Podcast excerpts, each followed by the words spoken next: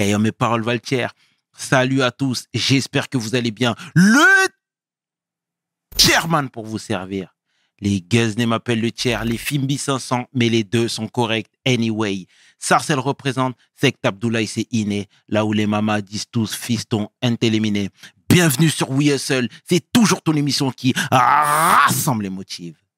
Au fil des émissions, nous recevrons différentes personnalités qui viendront s'asseoir à ma table, nous parler de leurs échecs, mais surtout de leurs réussites. Alors, Igo, take a seat, non? Shérif Miyaounima.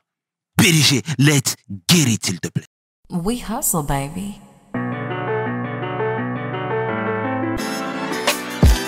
Le chairman. We hustle, baby. Le chairman. We hustle, baby. De retour sur We Hustle. Et aujourd'hui, je suis vraiment fier de recevoir mon homeboy, entrepreneur, homme de cœur, social activiste, un homme qui nous fait énormément de bien, un vrai représentant, l'homme que l'on nomme Alassane Konaté et qui est Salsa.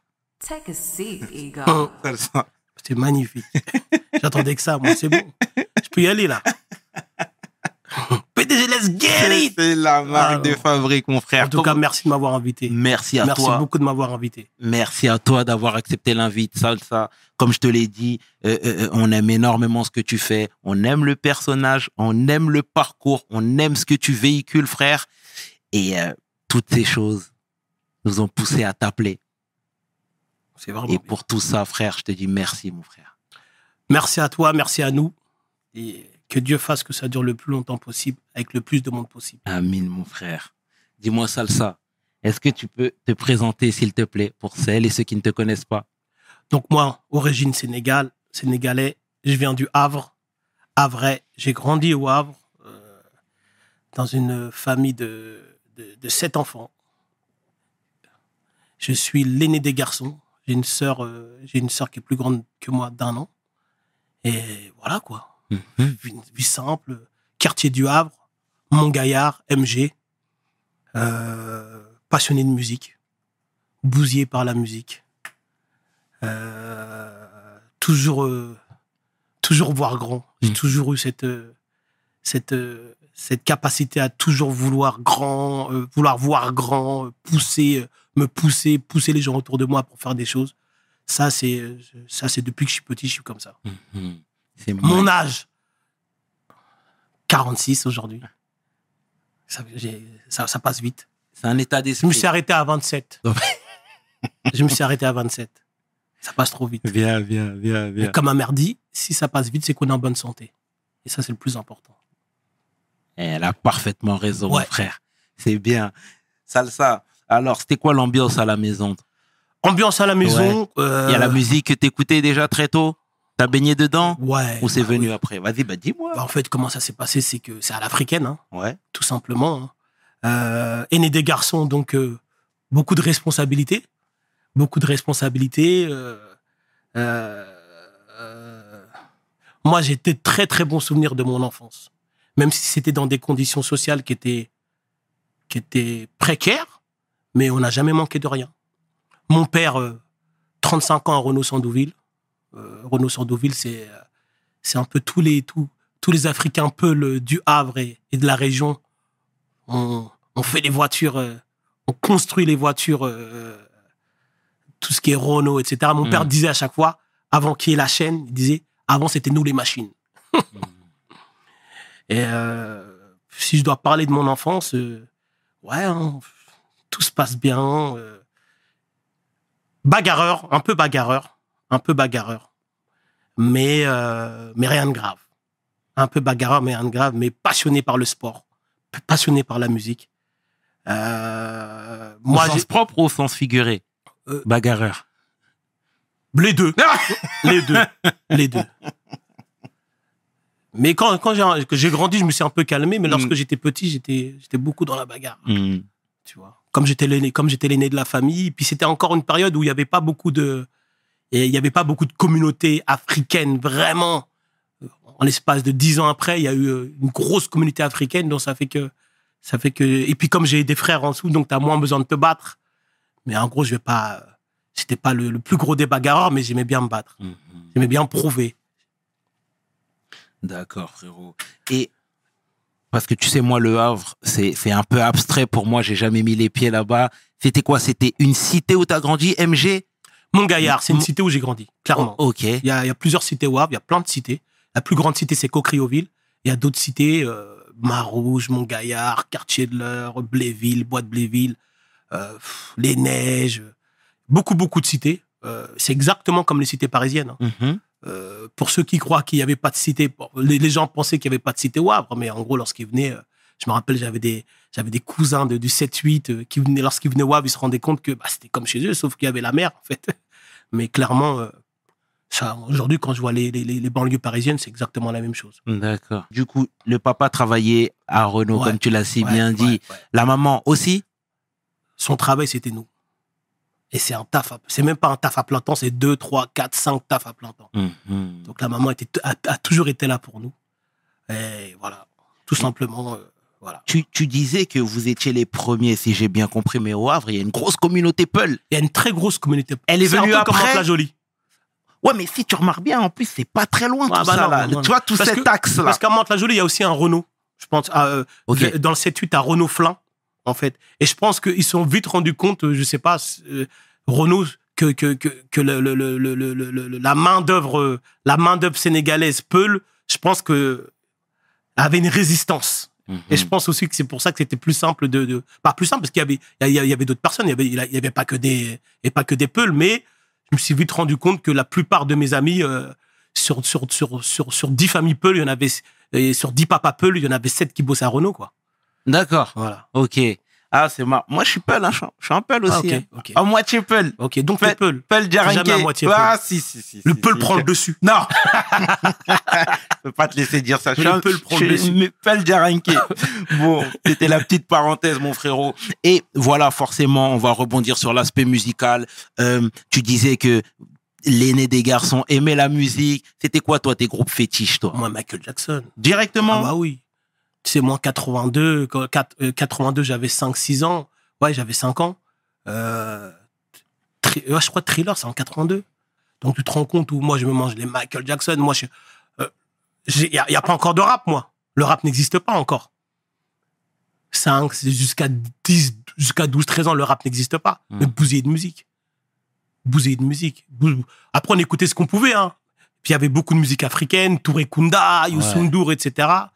Mais, euh, mais en gros, c'était euh, la musique américaine, Michael Jackson. Michael Jackson. Michael Jackson, il mettait tout le monde corda. Voilà, là, tu disais que tu étais petit. Michael Jackson, c'est excellent. Et d'ailleurs, tout le monde a pris cette gifle, hein, moi qui suis plus petit que toi. Donc, en grandissant, forcément, il y avait toujours de la musique dans un coin de tête, etc. Mais c'est à quel moment que tu as décidé d'en pratiquer? J'étais bousillé de musique, mais c'est vrai que j'étais bousillé, bousillé de sport aussi. J'étais dans le foot de ouf. J'étais dans le foot, euh, même dans les sprints, tu vois. Moi, je voyais le 100 mètres, l'athlétisme. Je voyais mon, ma- mon, mon gabarit, je me disais que moi, je peux, je peux faire le 100 mètres. Il y avait tous. Regarde pas le gabarit d'aujourd'hui, mais quand parce que j'ai vu, t'as fait un regard. Et en fait, moi, j'étais beaucoup dans le sport. J'étais beaucoup dans, dans Carl Lewis, Ben Johnson, tu vois. Ils représentaient beaucoup la, la... Et puis c'est vrai qu'on on se voyait à travers eux parce que il y, avait pas beaucoup de représentation de, de, de, de, de Renois urbains, en fait. De, de Renois de l'urbanisme. Là, ce qu'on voyait des Renois, c'est des Renois d'Afrique. En l'occurrence, souvent, ils nous montraient des Renois, la fin dans le monde, etc., etc. Ouais. Donc, quand la culture américaine est arrivée, on, s'est- euh, on s'est dit, ah, tu vois? Et c'est vrai que lorsqu'on voyait Carl Lewis, lorsqu'on voyait le Cosby Show, lorsqu'on voyait Prince de Bel Air, on avait ce, ce, ce côté, ça nous, ça nous représentait un peu ce qu'on vivait, même si on était africain. Mais c'est vrai que c'était du bitume, nous. Même si on était africain, on, on allait, en, va- on allait en vacances au bled euh, euh, les étés. Mais la réalité, c'est que on était sur le bitume français. Et en gros, lorsqu'on voyait ce qui se passait aux États-Unis, bah, ça nous ressemblait plus. Mhm. Même si à la maison, c'était euh, c'était culture africaine full. hein, Mhm. Bien sûr, bien sûr. Et, et, et du coup, tu étais efficace dans cette discipline? Ah ouais, hein, j'avais du sprint. hein. Ouais. Ah ouais, ouais, ouais, ouais, je sprintais. hein. Moi, moi j'étais un sprinter. Oui, oui, je, me rappelle, c'était bien. Mhm. C'était Et, bien. et pourquoi t'as pas poursuivi dans cette voie? J'ai pas poursuivi dans cette voie parce que après il y a eu le foot qui est arrivé et, euh, et c'était les deux. Il y avait pas encore beaucoup de de, de de, de, de, de, de, de communauté noire. Il n'y avait pas encore beaucoup de noirs dans le foot, je me rappelle. J'étais l'un des premiers à jouer au foot. Mais après, c'est vrai que moi, j'ai une génération qui fait partie des plus anciennes euh, au Havre. Après, je sais qu'il y a d'autres, il y a, il y a d'autres frérots qui sont un peu plus vieux que moi, mais aujourd'hui, les, les jeunes qui sont nés en France de la communauté noire, aujourd'hui, on doit avoir la cinquantaine, en fait, Mhm. aujourd'hui. Tu vois. Et- et, euh, la, la communauté Manjak, je sais que j'ai des, j'ai grands frères Manjak, aujourd'hui, qui ont la cinquantaine, 51. Et moi, je faisais partie aussi des plus grands de la communauté Peul. Tu vois. Après, euh, en l'espace de 10 ans, il y a eu beaucoup plus de monde, mais c'est vrai que euh, on était quand même en avant-garde sur plein de choses, en fait. Mhm. Tu vois. Et tu jouais dans le club de la ville? Je jouais dans, dans le club de mon quartier. De qui ton s'appelle quartier. D'accord. Parce Le que j'étais pas assez fort. J'étais pas assez fort pour jouer le- dans le club de, ma, de, de la ville. J'ai donné ce flambeau-là à mon petit frère, Ouais. euh, qui est né en 82, lui. Et c'était lui le footeux de la famille. Ah, ok. Et lui, il était vraiment plus chaud que moi. Il jouait avec nous, en fait. C'est-à-dire que lui, il jouait avec nous, donc c'est-à-dire que son level, il était déjà très haut Mhm. parce qu'il jouait avec nous. Et c'est vrai que lui, il avait. euh, Aujourd'hui, il est- le foot, c'était plus son truc que moi. D'accord. Donc moi, ce qui s'est passé, moi, clairement, c'est que à un moment, euh, bah, je faisais du foot jusqu'à 16, 17. Et je me suis rendu compte que j'allais pas faire une carrière. Même si mon père était derrière moi, il poussait, il poussait, il poussait. Il, pensait vraiment que j'étais un très, très bon joueur. Moi, je me rendais compte que je jouais bien, mais pas. Et après, il y a le rap qui est arrivé. La Donc- RB et le rap qui est arrivé. Donc, moi, j'aime bien resituer les, les périodes. Tu disais que tu avais 15-16 ans à peu près. J'ai même, même je, je, je, 92, 93, le rap commence à arriver. Rap R&B, attention. RB, bah oui, t'avais Boys to Men, ces trucs-là. là. Joe Desi. Joe Desi, tout, tout ce qui est New Jack, tu vois, tout ce qui est New Jack, nous, on était dedans de ouf, tu vois. Mais je me rappelle, Boys to Men, c'est un truc de ouf. hein. Mhm. Tu vois, après, t'avais tous les groupes, t'avais Shy, Joe Desi, tous les, tous, tous les groupes, tous, tous les groupes de R&B lover. Tu vois, moi, j'étais plus dans le R&B au début. T'étais dans J'étais ça pas trop dans le rap dur, dur. tu vois. Mhm. J'étais pas dans le rap dur. Moi, j'aimais beaucoup la mélo. École Michael Jackson. Ouais. Je cherchais la mélo. Je cherchais, je cherchais à être rassuré dans, dans la musique. Refrain, couplet, ah bam bam bam. Ah, j'étais ça. Moi, j'étais beaucoup dans la mélodie. T'as commencé à écrire à ce, à ce moment-là? Là, j'étais dans un truc où j'écoutais beaucoup de musique. Je faisais pas de R&B. Hein. J'en écoutais. Je me suis jamais mis à chanter en me disant oui, non. Mhm. Et après, le rap est arrivé. Moi, celui qui a, qui m'a fait faire du rap, c'est MC Solar. D'accord. Voilà. Que lorsque j'ai vu MC Solar, en gros, il était, c'est, c'est, c'est, pour moi, c'était le, le, le, le, le- le- l'entre-deux parfait entre la R&B et un rap qui était pas trop hardcore. Je me rappelle encore que lorsque je montrais à mon père, je dis papa, je vais faire du rap, je lui montrais Bouche de la de Solar. Et je voulais pas lui montrer NTM. Parce que s'il aurait vu NTM, il aurait dit, tu vas pas faire ça. Donc je lui montrais, ah, j'aime bien lui Solar, j'aime bien, tu vois, parce que les textes, ils étaient- enfin, je dis pas qu'NTM, ils avaient, mais NTM, c'était beaucoup plus virulent. C'était ça, c'est du rap hardcore, tandis que Solar, c'était pas du rap hardcore, en gros. Et c'est vrai que je suis entré dans le rap avec Solar. D'accord. 94, 93, euh, Tu sais, généralement, et c'est bien que tu, que, que, que, que, que- que tu nous dises, pardon, que ton père t'a soutenu dès le départ, hein, parce que pour lui, c'est abstrait. Il voit des, son fiston qui lui dit qu'il veut s'exercer dans cette discipline-là. Ça veut rien dire. mais, Tu vois? mais, mais c'est très important ce que tu dis là. Mhm. Parce que imagine nos darons qui viennent du bled, qui lâchent tout du bled, qui arrivent en France et qui font un transfuse de classe. Clairement, ils arrivent en France. Ça reste des pauvres, mais par rapport au bled, ça devient des riches. Mais ils connaissent rien de la France. Rien des codes de la France. Rien du tout. Et mon père a toujours su s'adapter. Culturellement, on a toujours gagné notre culture, mais il a toujours eu cette ouverture d'esprit. Il l'a toujours eu, mon père. Et ça, je me rends compte, comme je suis papa aujourd'hui, je me rends compte d'ouf que mon père a dit, ah ouais, il était en avant-garde. hein. Il était en avant-garde.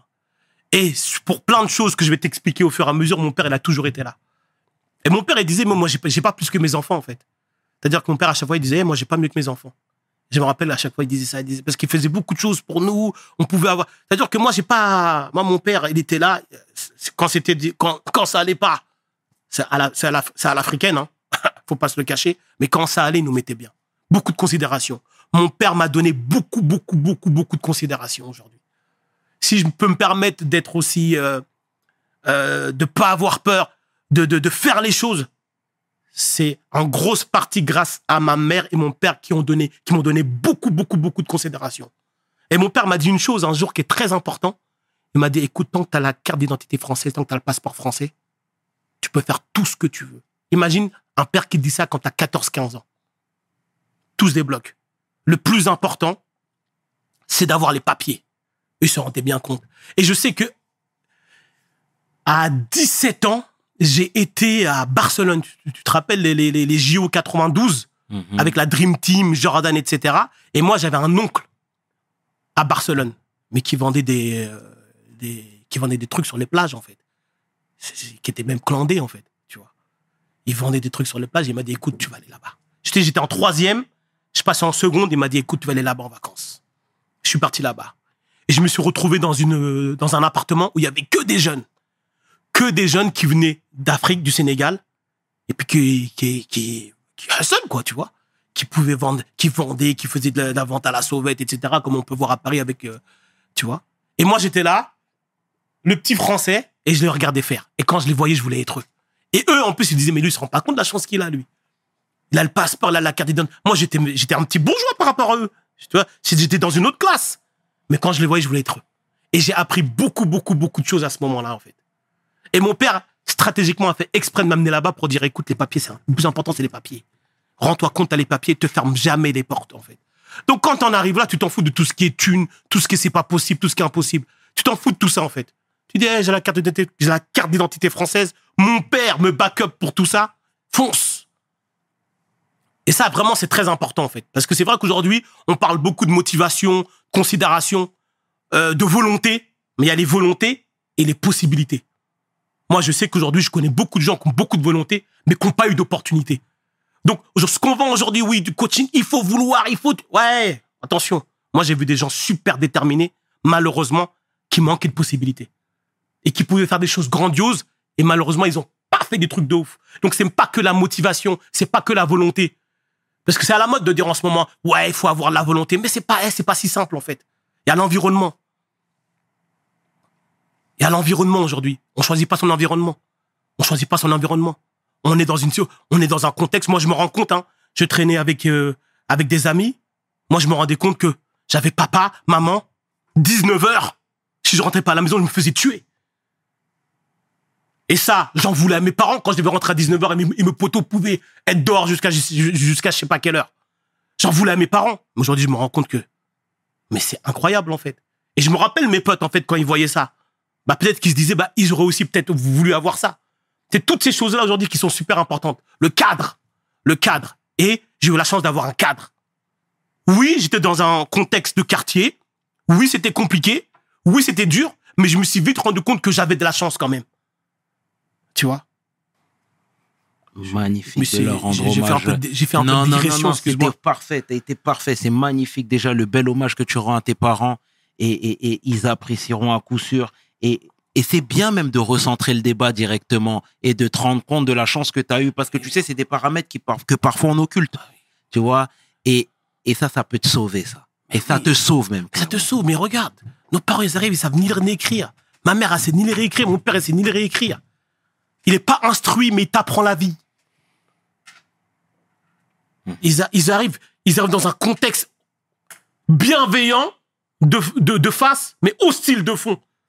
C'est-à-dire que lorsqu'on parle de racisme, racisme aujourd'hui, on le voit de front. Mais avant, venez.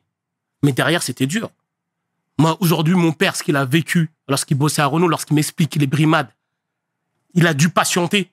Mais nous, en deux secondes, on pète un plomb, on crie, on tabasse. le- On n'a même pas leur patience. Eux, ils étaient en mission, les parents. Ils avaient une pression énorme. Tu te rappelles pas les lettres? Il n'y avait pas encore. C'est les lettres du bled. Les lettres. J'écrivais des lettres pour mon père. Et je lisais les lettres. Et je voyais ce qui se passait. Je voyais la pression qu'il avait. Qui nous voyait ici. On était là. On avait un contexte social qui était bien. Malgré tout, parce qu'on avait tout ce qu'on voulait. Et à côté de ça, il y avait le bled qui disait T'es parti, hein, envoie ça, envoie ça. On a besoin de ça, on a besoin de ça. Tu te rends compte la culpabilité? Parce que c'est une notion de culpabilité. Le père est, dans, est là en mission, a une famille. Nous, on est là, on a à peu près ce qu'on veut. Et à côté, t'as le bled qui dit envoie-moi ça, envoie-moi ça, envoie-moi ça. Et tu dois jongler. Moi, aujourd'hui, avec l'argent qu'a eu mon père, tout ce qu'il a réussi à faire, je me dis, ça, c'est une aumône, ça. Moi, je donne un euro à ma mère, c'est comme si on me donnait 10 000 euros. Mmh. C'est très bien. Mais je parle beaucoup du papa, Non, mais t'as raison. mais les mamans, ça, c'est encore, c'est notre histoire. On fera un autre rehearsal pour parler des mamans. Parce que ma- la mère, pff, laisse tomber. Magnifique, en tout cas. Franchement, c'est beau tout ce que tu viens de dire. Et, et tu sais, pour poursuivre ce que je te disais tout à l'heure, c'est il a fait ton backup, il a été même ton backup, ton père, mais le rap, c'est abstrait. Et l'école dans tout ça. L'école. L'école, c'est important. Je fais un gros bisou à ma sœur, à ma grande sœur, en fait, qui a un an de plus que moi. Et lorsqu'on parle de volonté et de possibilités, pff, elle, la volonté, elle tape les murs. Elle casse les murs. Et elle, à l'école, on la voyait toujours avec des bouquins. Donc moi, j'étais l'aîné des garçons. L'école, c'était un peu relou. Mais je devais garder la posture de l'aîné des garçons. Tu sais qu'à l'africaine, quand t'es l'aîné des garçons, t'es presque l'aîné. Tu vois, c'est un peu injuste. Mais bon. Et donc, fallait que je garde une posture de je travaille bien à l'école. Donc en plus, je pouvais pas décevoir mes parents. J'étais pas un, pas un rapide. J'avais pas des notes incroyables. Mais je me débrouillais. Je me débrouillais assez pour pas décevoir mes parents.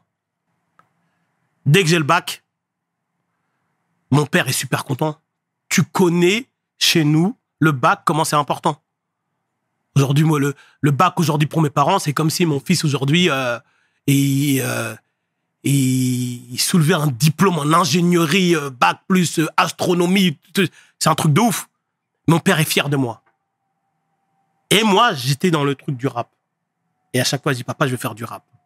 Et ce qu'il faut que tu comprennes, c'est que nous, on est une communauté Peul. Et la musique, en fait, en fait, c'est des castes, en fait. Et C'est-à-dire que moi, je suis pas un gaoul.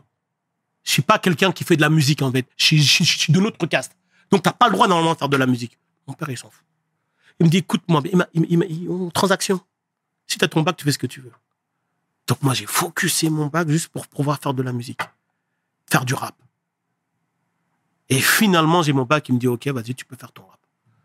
Quand même, parallèlement, je m'inscris à la fac. Je m'inscris à la fac, surtout pour les bourses. Toujours au Havre? Toujours au Havre. Ça, je te parle du Havre. Toujours pour les bourses. Je m'inscris à la fac. Je m'en foutais. hein. Je prenais mes, ma bourse, je crois que c'était 2000 francs, 2800 francs par mois. C'est énorme, 2800 francs par mois. Tu te rends même pas compte. Tu vois. Donc, ça fait qu'avec les bourses, je commence à investir dans la musique. euh, Je commence à. Là, on parle pas encore de, de, la musique parce qu'il y a tellement de choses. Mais je commence à me faire, euh, je commence à avoir mes potes de musique, je commence à rencontrer, euh, je crois c'est en 96, 95, 96 que je rencontre mon équipe de, Records.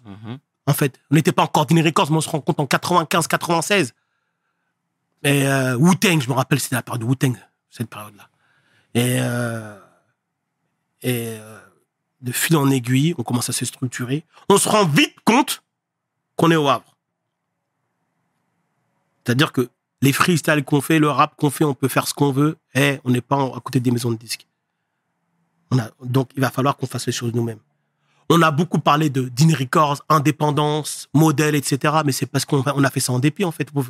C'est-à-dire qu'on voulait juste faire de la musique et on se rendait compte qu'on était trop loin de Paris. Et puis surtout, euh, euh, bah, c'était pas la musique de maintenant. Il n'y avait pas de marché, il n'y avait rien. Oui, on était des passionnés. On était des passionnés de musique. On faisait, mais il n'était même pas question d'argent. L'argent qu'il fallait, c'était juste pour pouvoir vivre de la musique et pour dire je suis connu.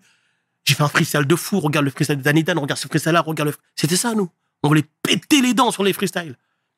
Tu vois? Et euh, on décide de se structurer. Et là, en gros, euh, je, rencontre une personne qui s'appelle Sedami Anani. Je le cite parce qu'il est très important pour moi. En fait, lui, c'est un Renoir, mais qui n'est pas dans la culture euh, quartier. Tu vois? Lui, il habitait en campagne. Il est un peu plus vieux que nous. Donc, éducation qui n'est qui n'est pas la même, qui est un peu plus, plus son père militaire, c'était un peu plus rigide et puis c'était pas du tout la même, euh, tu vois. Et, euh, et lui commence à me donner des possibilités. Et moi, quand j'étais, moi, j'étais le anti-système. hein. Mais non, on va jamais les avoir. C'est des racistes. Tu vois, le, le- alors moi, j'étais dans ça. hein, à 16, 17. Mais non, il, il me dit, mais non, mais tu peux faire une association, tu peux faire des emplois, tu peux faire ci, tu peux faire ça. Je dis, mais il est fou, lui. Et on est des noirs. Jamais vous nous donnez. En plus, on fait du rap. Pourquoi ils nous donneront? Mais non. Et lui, en gros, il a rendu possible ces choses-là. Donc, on s'est structuré. Il nous a structuré. Il nous a aidé à nous structurer. Il a canalisé l'énergie. Il a canalisé le. Tu vois. Donc, on avance, on crée notre structure. C'est pas encore d'une record. hein. L'association Nécessité.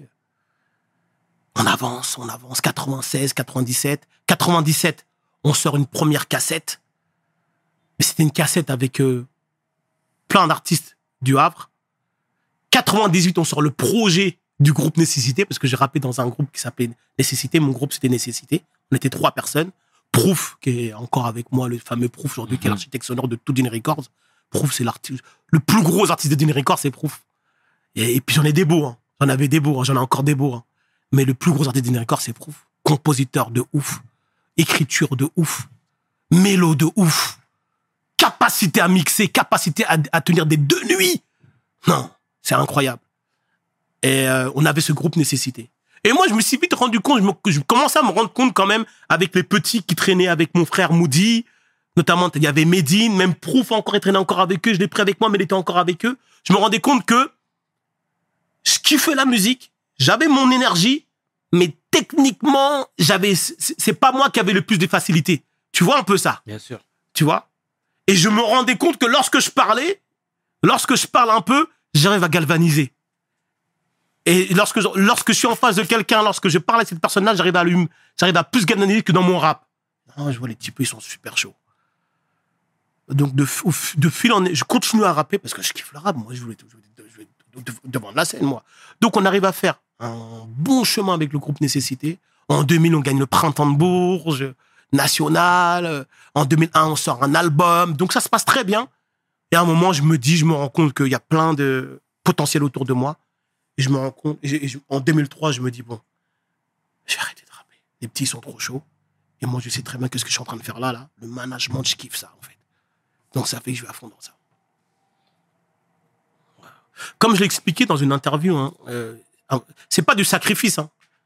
C'est pas du tout du sacrifice. En gros, c'est du bon sens. C'est du bon sens. Déjà, c'est magnifique. On adore ce genre d'histoire, euh, salsa. Mais c'est, moi, je dirais plutôt que c'est de la lucidité. Ouais, la, la lucidité. tu vois? Et honnêtement, hein, c'est même une preuve de maturité parce que c'est ta passion première, le rap, Ah oui. tu vois? Et le fait de dire, je vais reculer un petit peu, Ou step down, ou step side, je sais pas. Mais... step back. Ou step back. ouais.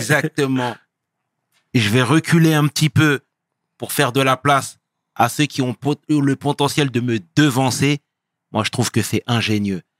Ouais. Et, et, et, et l'avenir t'a donné raison, mais on a tout le temps ici. Ouais. On va y venir, mon frère. Moi, j'ai découvert la petite écurie à peu près en 2003. À peu près. 2003. Parce que Tu découvres avec quoi? Avec. Boucher Double, le morceau qu'ils ont fait avec euh, les psychiatres. Ah ouais. Je crois qu'on est en 2003 à peu près. Et à l'époque, il y avait une chaîne qui s'appelait Zik. Mmh, Zik. Tu te souviens ou Zik Game Changer pour nous, Zik. Ah ouais. Il y avait Zik et il y avait le morceau qui tournait tout le temps. Ouais, tout le ouais, temps. ouais. Et à l'époque, Tiers-Monde, il s'appelait Pad. Exactement. Tu vois ce que je veux Ouais, dire? ouais. et, et, et il était là avec les Sopras Avec- déjà. avec Brave. Avec. Brave. Oui, oui, oui. Ibra, et carrément qui est devenu Brave. Voilà. C'est le frère de Proof. il y avait OK, OK. Merci pour la petite précision. Et il y avait les psychiatres. Nous, les psychiatres, déjà, c'était un nom qu'on connaissait bien, Ah oui. forcément. Et le morceau, il était, il, il nous, en tout cas, moi, je vais parler pour moi. hein, il m'avait bien euh, euh, par-choqué, mais dans le bon sens du terme. Moi, déjà, je veux savoir comment vous vous êtes connectés, parce que c'était les débuts d'Internet. Les gens ne se rencontraient pas forcément comme ça. Vous venez du Nord, ils viennent du Sud. On veut tout savoir. La connexion avec eux. C'est que mon petit frère qui rappait à l'époque, qui rappait avec Medine, entre autres, M2O. M2O, M20, Moody, Mhm. euh, on- et qui rappait avec Medine entre autres, mais on avait un collectif qui s'appelait La Boussole. On avait sorti un projet en 99 qui s'appelle On fait comme on a dit. Et on sort un projet, on sort des CD, on les vend dans notre ville, dans notre quartier, euh, aux, aux alentours. Tout se passe bien. Et le CD arrive euh, et, et, et Moody et Pad, ouais, et Tiers-Monde, décident, tu te rappelles le premier, enfin, t'es un peu jeune, mais le premier, le 31 décembre 2000, le 31 décembre 99, les trains étaient gratuits. Donc, Pad et Moody décident d'aller dans le sud pour mettre des affiches, pour coller des affiches. On voulait juste quitter le quartier. hein. Puis ils disent, bon, on a des affiches de la boussole, on va les mettre. Donc ils, se donc ils vont jusque Marseille-Saint-Charles, ils mettent des affiches un peu partout. Mais ils se rendent compte qu'on va dormir où? Et là, ils rencontrent Mathéo. Mathéo les croise. Salut les gars, comment allez-vous? Ah, j'aime bien la démarche. Ah, nous ici, on a un, on a un collectif. Bam bam. Ouais, moi je bosse avec Soprano, nanana. Mais c'était pas encore le Mathéo de maintenant. C'était pas encore le Mathéo de Strizky. C'était juste le Mathéo en 99 qui était, je pense, c'était encore à foot, euh, à foot locker, mais qui était toujours dans cette dynamique de on kiffe la culture américaine et puis ils voient des mecs du Havre qui viennent, qui mettent des affiches, qui savent pas dormir et leur disent Eh, venez dormir chez moi. Ok. Ils ne connaissaient pas. Venez dormir chez moi. Puis c'est un petit chez lui. Hein. Et c'est comme ça que c'est comme ça qu'on s'est connecté avec Matteo. Après, de fil en aiguille, bam bam, on sait qu'Alonso, Soprano connaissaient déjà la, on avait kiffé le projet La Boussole, ils aimaient beaucoup, nanana. Mais c'était pas encore ni l'Alonso, ni le Soprano de maintenant, mais c'était déjà Psychiatre de la Rime quand même. Toi, il y avait- quand même un petit bruit autour de Psychiatre de la Rime. Nous, on s'en rappelle, on les avait vus en 97, à un concert à Mantes-la-Jolie. C'était incroyable ce qu'ils faisaient. Tu vois? Tu vois? Et, euh, et ça se passe comme ça et on connecte avec eux comme ça. Mhm. Et c'est magnifique ce genre d'anecdote. Et du coup, juste après euh, cette, euh, ce, ce morceau qui a plutôt pas mal fonctionné, Boucher double psychiatre de la rime, vous avez senti qu'il y avait une petite émulation? Bah, en fait, on sent pas l'émulation. On peut pas la sentir. Il y a Ouais. pas Internet, il y a rien. Ouais, mais il n'y a pas Internet, mais sans manquer de respect aux autres groupes du Havre, on n'en voyait pas beaucoup. Ah oui, oui, oui. En, ma- en- en matière de local, depuis euh, nécessité, clairement, oui. On sent que régionalement, euh, euh, localement, on est le groupe qui met, qui, qui, qui met la patate, en fait. Attention, respect. Il y avait beaucoup de groupes. Il y avait des, groupes très, très chauds. pour ça Il y avait des rappeurs étaient souligner. très, très, très chauds. Mais c'est vrai que nous, on avait déjà cette maturité-là de l'organisation. Mais Plus que même le talent, on raison. avait cette maturité-là d'organisation, de dire tac, tac, tac, on a un plan. et tu, et tu as raison déjà de, de, de, de bien préciser ça parce qu'on veut offenser Ah, il y avait des personne. gros groupes, hein. Il y avait des, il y avait des rappeurs et c'était trop chaud. Tu peux citer des noms du coup. Bah, moi, je me rappelle Masla CI, tu vois, Tiloui, super chaud de Masla CI. Euh, il y avait qui encore? Il y avait l'équipe de la BAF Mafia avec qui on était. Et ensuite, après, on a fait chacun les choses de notre côté. Kenny Dog. Il y avait qui encore? Et Razia, qui était aussi avec nous. Très, très gros rappeur. Euh, il y avait aussi New Star Posse du BDB. Il y avait qui encore? Ah, je- je- il faut pas que Ouais, j'oublie des groupes, mais il y avait des groupes. Ah non, Bon, non, c'était une vraie on- concu. on- Il y avait l'épidémie avec Oumar, avec qui après on a bossé beaucoup plus tard. L'épidémie, c'était grave chaud aussi. Mhm. Il y avait qui encore comme groupe? Il y avait Cocri au ville, j'oublie Cocri, j'oublie euh, l'équipe au complet. L'équipe au complet super chaud. Il y avait mon cousin Baidi, et puis il y avait, euh, il y avait, il y avait Salif aussi et son frère, je me rappelle plus du nom du groupe. Ils étaient super chauds. Non, non, attention. hein. Eh, au Havre, ça, il y avait le conflit super chaud. Au Havre, en matière de texte, en matière de kickage, comme on vient du Havre, en plus, c'est très froid, tu vois. C'était très Mob Deepien, nous, c'était très mélancolique. Mhm. Nos rap, nos rap étaient En plus, très Il y a un port. Il y a un port. Il y a- c'est- eh, frère. eh, on, eh, on était, on était à QB, nous. Ouais. Mais Bien, par contre, t'avais la mélancolie et le texte français. Mhm. C'est-à-dire qu'au Havre, on avait toujours l'impression que la plume au Havre, les artistes du Havre au niveau de la plume, c'était un truc de ouf. Après, peut-être que tout- toutes les villes se disent ça. Après, nous, ce mais c'est vrai que l'écriture, je pense qu'au sein des groupes du Havre en ce temps-là, après, je pense que dans le rap global aussi, c'était ça. Mais je pense que si tu prends la moyenne, l'écriture dans le rap du Havre, c'était super chaud. On avait une très bonne moyenne. Si, si on faisait une moyenne, on- au Havre, on était à 17. Tu vois ce que je veux dire? Totalement. Totalement. C'est très bien. Et tu sais, même pour avoir vu quelques euh, interviews des gens qui ont gravité autour de vous, ou même du public, ils disaient à quel point vous étiez des tueurs sur scène. Ah oui. Parce que il y avait des chorégraphies Ah limites. oui. Tu vois, moi-même j'ai vu quelques clichés où vous étiez en train de répéter Ah euh, oui. dans des dans des MJC devant Ah un miroir, etc. Tu vois, tout était très déjà pro. non, non, ouais, ouais, ouais. on s'y croyait. Ah ouais, pour nous, on était des pros. hein. Tu dis, tu dis qu'on n'est pas pro, tu dis, bah, viens répéter avec nous, tu vas voir si on n'est pas des pros. Ah non, non, on était, on, on était dingues. hein. Les répètes qu'on faisait, c'était des répètes militaires. hein.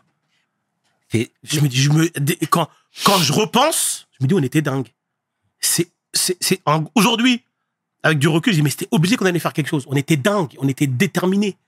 On était vraiment déterminés. On s'y croyait. On avait un cadre, on s'y tenait. C'était important. C'était pas juste de la musique. Non, non, c'était important. C'était pas juste de l'un. Non, c'était important. Encore une fois. Et euh, pour, pour ce qui est de la scène, pour la petite histoire, pour ce qui est de la scène, c'est que nous, le groupe Nécessité, on a eu la chance de d'intégrer une, une, un spectacle qui s'appelait Le Festin où s'ouvrent les cœurs. C'était en 96-97. C'était une troupe de danseurs, plus des, art- plus des rappeurs qui faisaient une, une pièce de théâtre un peu urbaine. T'avais les danseurs, t'avais Storm en ce temps-là, mais Storm, c'était un, un grand danseur allemand qui avait toute une, avec, avec une troupe, je me rappelle plus du nom. Et t'avais une rappeuse qui s'appelait Bams. Bams, ouais. Voilà. Ouais, ouais, C'était ouais, ouais. c'était une tueuse. Et t'avais aussi euh, David Bordet. Mais elle venait De- pas du Havre, Bams. Elle venait pas du Havre, mais c'est-à-dire qu'ils avaient appelé, en fait, c'était pas des gens du Havre, en fait. En fait, ils avaient décidé de faire, euh, le, le, le, le, le- le metteur en scène avait décidé de faire une, une, pièce de théâtre, une pièce de théâtre autour des cultures rap, qui était la danse et le rap. Et en fait, ils ont fait appel à Bams, qui venait pas du Havre, qui venait de, je sais pas de quel département, mais de Paname. Et ils ont fait aussi appel à David Bordet pour la musique. David Bordet, c'était Mafia Underground. C'était un compo de la Mafia Underground, il traînait avec Biwax, etc. Ils étaient super chauds en ce temps-là. Oh là là, flow incroyable quand on voulait être eux. Et eux, en fait, font le spectacle. Et ils décident, le, le metteur en scène décide de mettre des groupes du Havre, en fait. Ils disent, ah, il faut quand même des Havrais. Donc nous, on avait, on, on passait juste à la fin, en fait, à un moment, quand t'as le truc final, on passait juste pendant 2-3 minutes. Mais il fallait qu'on soit tout le temps là, on répète. fallait qu'on soit tout le temps là, répète. On passait deux minutes, mais il fallait qu'on soit tout le temps là, on répète. On a beaucoup, beaucoup, beaucoup appris. La mise en scène, l'occupation de l'espace, la scène, euh, les enjeux de la scène, ce qu'il faut faire, ce qu'il ne faut pas faire, le plan de feu, le filage. C'est là où on a appris tout ça. Donc, nous, déterminés sur scène, ça va être comme en studio. Et même, il faut que ça soit encore mieux. Donc, on décide de prendre euh, la façon de bosser comme. On va mettre des costumes, mais il faut pas que ça soit un rag- il faut pas que ça fasse batture. Il faut que ça soit stylé. On va mettre des costumes, on va faire des chorégraphies, mais il faut pas que ça fasse bouffon. Et je pense qu'on a réussi à le faire. Grâce à ça, on a gagné le printemps de Bourges. Et à chaque fois, on essayait d'être. Il y avait la brigade. Excuse-moi, j'ai oublié la brigade. J'ai oublié la brigade. Scène Soupacrou, deux balles de nègre. La brigade psychale de la rime, c'était trop chaud sur scène. Il fallait qu'on fasse partie d'eux. Comment ça? Pas parce qu'on vient de province. Et quand tu viens de province, tu veux monter quatre fois plus que t'es chaud. Ah bon, toi, tu crois que je viens de province, c'est la campagne. Viens, viens chez moi, tu vas voir si c'est la campagne. C'était ça, mais tu, tu, tu, tu le complexes. Je veux dire? et euh, et c'est à cause, c'est grâce à ça qu'on est super chaud sur scène. Par contre, oui, on a une façon de taffer professionnelle. Filage, bam bam, on se prend la tête, plan de feu, bim bim. La lumière, les suivis. Ah non, non, non, non, on se casse la tête. hein. Vraiment, vraiment, on se casse la tête. C'est qualitatif parce qu'on parce qu'on fait tout pour que ce soit quali- qualitatif. Hein, c'est pas de la chance. Merci déjà pour ces précisions, Salsa. Toi, là, t'étais le capot déjà dedans? Quand même. Oui, oui. oui. Naturel. Parce que- parce que- pourquoi sais- naturel? non, Parce parce que j'étais le plus vieux. J'étais le plus vieux. Ouais, mais ça, ça fait pas jurisprudence. C'est vrai. Ouais, mais je- enfin, j'étais le plus vieux et j'avais ce côté responsable. Et vous voyez que j'avais. Vois. Eh, je devenais. Oui, clairement, j'étais le capot et je me rendais, et je me rendais compte et puis il me, il me le rendait en plus. Donc c'est pour ça qu'à un moment c'était un peu, c'était plus simple pour moi de me dire, écoute, je suis pas rapport mais je suis quand même capot. Et capot de rappeur comme ça, elle est belle quand même. Donc c'est pour ça qu'à un moment je me suis mis sur le côté et j'ai assumé le capot à plein temps, comme on dit. Je prenais des responsabilités. Dès qu'il fallait quelque chose, je le faisais, j'allais le chercher. Dès qu'il fallait de l'argent, j'allais chercher l'argent. Voilà. C'est-à-dire, clairement, je, je me positionnais. Mais t'assumais ce Mais statut. j'assumais. Mais c'est-à-dire qu'on n'en parlait même pas. C'était logique, en fait. En fait, Moody rappe avec Medine. Je suis le grand frère de Moody. Je suis dans le rap avant eux. Proof traînait avec Moody. Mais Proof a à peu près mon âge. Tu vois, il a un an de moins. Mais comme il traînait avec mon petit frère, chut, t'as à peu près mon âge, mais ça veut dire que je suis un peu plus grand, je suis un peu plus vieux que toi. Totalement. Un an, c'est énorme. Ah, ma- maintenant, maintenant, un an, c'est rien, mais en ce un an, c'était énorme. Donc, ce qui se passe, en fait, c'est que oui, naturellement, je prends le lead, naturellement. Et j'étais comme ça depuis que j'étais petit, ma mère me le dit, je me rappelle encore de souvenirs où, dès qu'il y a un truc qui m'allait pas, euh, c'est-à-dire que moi, je suis un très bon suiveur. Parce que les gens, souvent, ils utilisent le mot suiveur de façon pas péjorative. Les meilleurs leaders, c'est des gens qui suivent très bien, d'a- d'abord. Qui suivent très bien, mais quand ils se rendent compte que ça va pas, ils décident de partir. Ils décident de casser. Et c'est ça, en fait, un leader. Et Reda, c'est un suiveur? Reda Gassem, lui, c'était un, il était plus vieux que moi. Si, si tu parles Bien de lui, sûr, on parle du même, exactement. Reda Gassem, c'était un, animateur Ok, plus vieux que moi. et qui m'a, lui, il a, il, a été, il a été aussi très important pour moi parce qu'il a réussi à nous donner euh, une salle d'animation, une pièce dans une salle d'an- d'animation en 98. Et justement, c'était la transition. Et après, C'est on va parler de c'est Brice. Mais c'est très bien ce que tu dis, Ah, tu d'ailleurs. snipes, là, Brice, Reda. Le-. Reda. Reda, attention, hein, Reda, pour, pour, ça veut dire que t'as digué. Hein, Ouais. parce Non, que lui, c'est- il est pas dans la musique du tout. Bien sûr. Ouais. Non, non, non, non, non, non, du tout, du tout. Mais en fait, si tu veux, et c'est pour ça que je t'ai dit que c'était une, une- une petite transition dans la mesure où t'étais un capot et t'allais chercher certaines, euh, t'allais chercher des aides. C'est toi qui te mettais devant, c'est toi qui avais les contacts. Et en fait, ce statut-là, il faut l'assumer. Tu vois, Parce par que exemple, il Reda. suffit pas de Ouais. lever le petit doigt en disant c'est moi le chef. Mais non. Tu mais- vois ce que je veux ça- dire? Ça n'existe pas, ça. Je me fais soulever en deux secondes. Mm. Eh, je suis pas le plus fort. Hein. Elle est peu. Eh, je suis pas le plus fort physiquement. hein. ça, ça existe pas, ça. Ouais. Nulle part, ça existe, ça. Ah, tu veux t'imposer en tant que chef? Va falloir que tu fasses 10 guerres. Soit tu deviens chef naturellement parce que tu t'as t'as fait les guerres en amont. Mais si demain tu veux dire c'est moi le chef, tu vas avoir des guerres de territoire. et C'est normal. Absolument, mon frère. Et je- tu disais, je. Reda, tu vois, lorsque je te parle de. À un moment, il fallait financer, chercher de l'argent. Reda, par exemple, c'était un directeur de structure et il m'avait pris en emploi jeune, en fait, pour que je puisse bosser euh, à la ville du Havre. Mais parallèlement, en fait, je faisais ma musique. Et il m'avait mis à disposition un studio au Mont-Gaillard, en fait, ju- à 300 mètres de chez moi. C'était, c'était un, une petite cabine. On a réussi à rester 10, 12, 13 ans là, dedans. Tous nos albums jusqu'en 2013, c'était là-bas. C'est incroyable. Et en plus, il y avait une salle de danse en bas avec des grands miroirs, on pouvait répéter. Grand remerciement, grosse, grosse dédicace à Reda. Et t'as bien fait d'en parler parce que je l'aurais oublié. Et c'est super important. Et deuxième chose, c'est que Reda, à un moment, il fallait de l'argent. Et Reda, il avait un poste. Il était directeur. Pour nous, c'était un truc de ouf. Tu vois Reda, il nous, il me faut 10 000 balles pour faire ci, pour faire ça. Il avait fait un prêt pour moi que je remboursais. Que je remboursais. Tu te rends compte? Il avait fait un prêt comme ça parce qu'il voyait, puis il voyait que j'étais déterminé dans mon... Eh, mais il y avait rien encore. hein. Sauf que ça se construisait. On était waouh, il y avait pas Internet, et c'était pas le marché de la musique tout de suite. C'était juste, je crois en... C'est même pas je crois en ton projet, c'est je crois en toi plus que ton projet même. Tu vois? Et il m'a aidé. La dette, elle a été soldée tranquillement. Tu vois? Et tu vois, là, c'est quelqu'un, encore une fois, qui était dans ma vie, qui m'a aidé. Lorsque les gens disent, ouais, moi, je me fais tout seul, c'est pas vrai. T'as besoin d'aide. Mais il faut être aidable. faut être aidable. Moi, quand je vois aujourd'hui des jeunes, comment, je cours pour les aider. Parce que je sais qu'à un moment, ça va me revenir. Je sème. Parce que lui, mais que je l'aide ou je l'aide pas, il va voir son truc. Vaut mieux que je l'aide pour être, pour être sur la photo. Comme ça, je serai sur la photo parce que lui, il va- faire son truc. Tu vois? Après, tu peux pas aider tout le monde. Mais j'ai vu des, je vois des profils tous les jours ou des gens qui demandent de l'aide. Mais à un moment, en vérité, c'est une posture de. Tu peux. Ouais, moi, je demande pas d'aide. Arrête de mentir. On a tous demandé. Est-ce que tu peux m'aider Est-ce que tu fais ça Est-ce que tu fais ça? Et je demande pas d'aide, ça n'existe pas. Je veux dire. Oui, fais, mais demande de l'aide. Et si on refuse, avance. C'est ça qui est important. C'est magnifique ce que tu dis. Et Et dis-toi bien, on est au Havre. hein. On est en province. C'est-à-dire que quand les frérots de Paname arrivent, on les envie un peu quand même. Ils ont toujours un, un- un- un temps d'avance quand même. Heureusement que on a la carte familiale de bus, moins 60, de, de, train, moins 75%, puis on, on peut aller à Paname acheter des vinyles. On peut aller au, au, pu- au puce. On paye 10 francs pour aller jusqu'à Paname. C'est ça qui nous sauve un peu. Non, mais Paname, t'as, Ideal G, ça arrivait déjà. Moi, moi je voyais Kiri, Ideal Junior et tout, etc. Ça arrivait déjà. Un truc de On va être comme ça.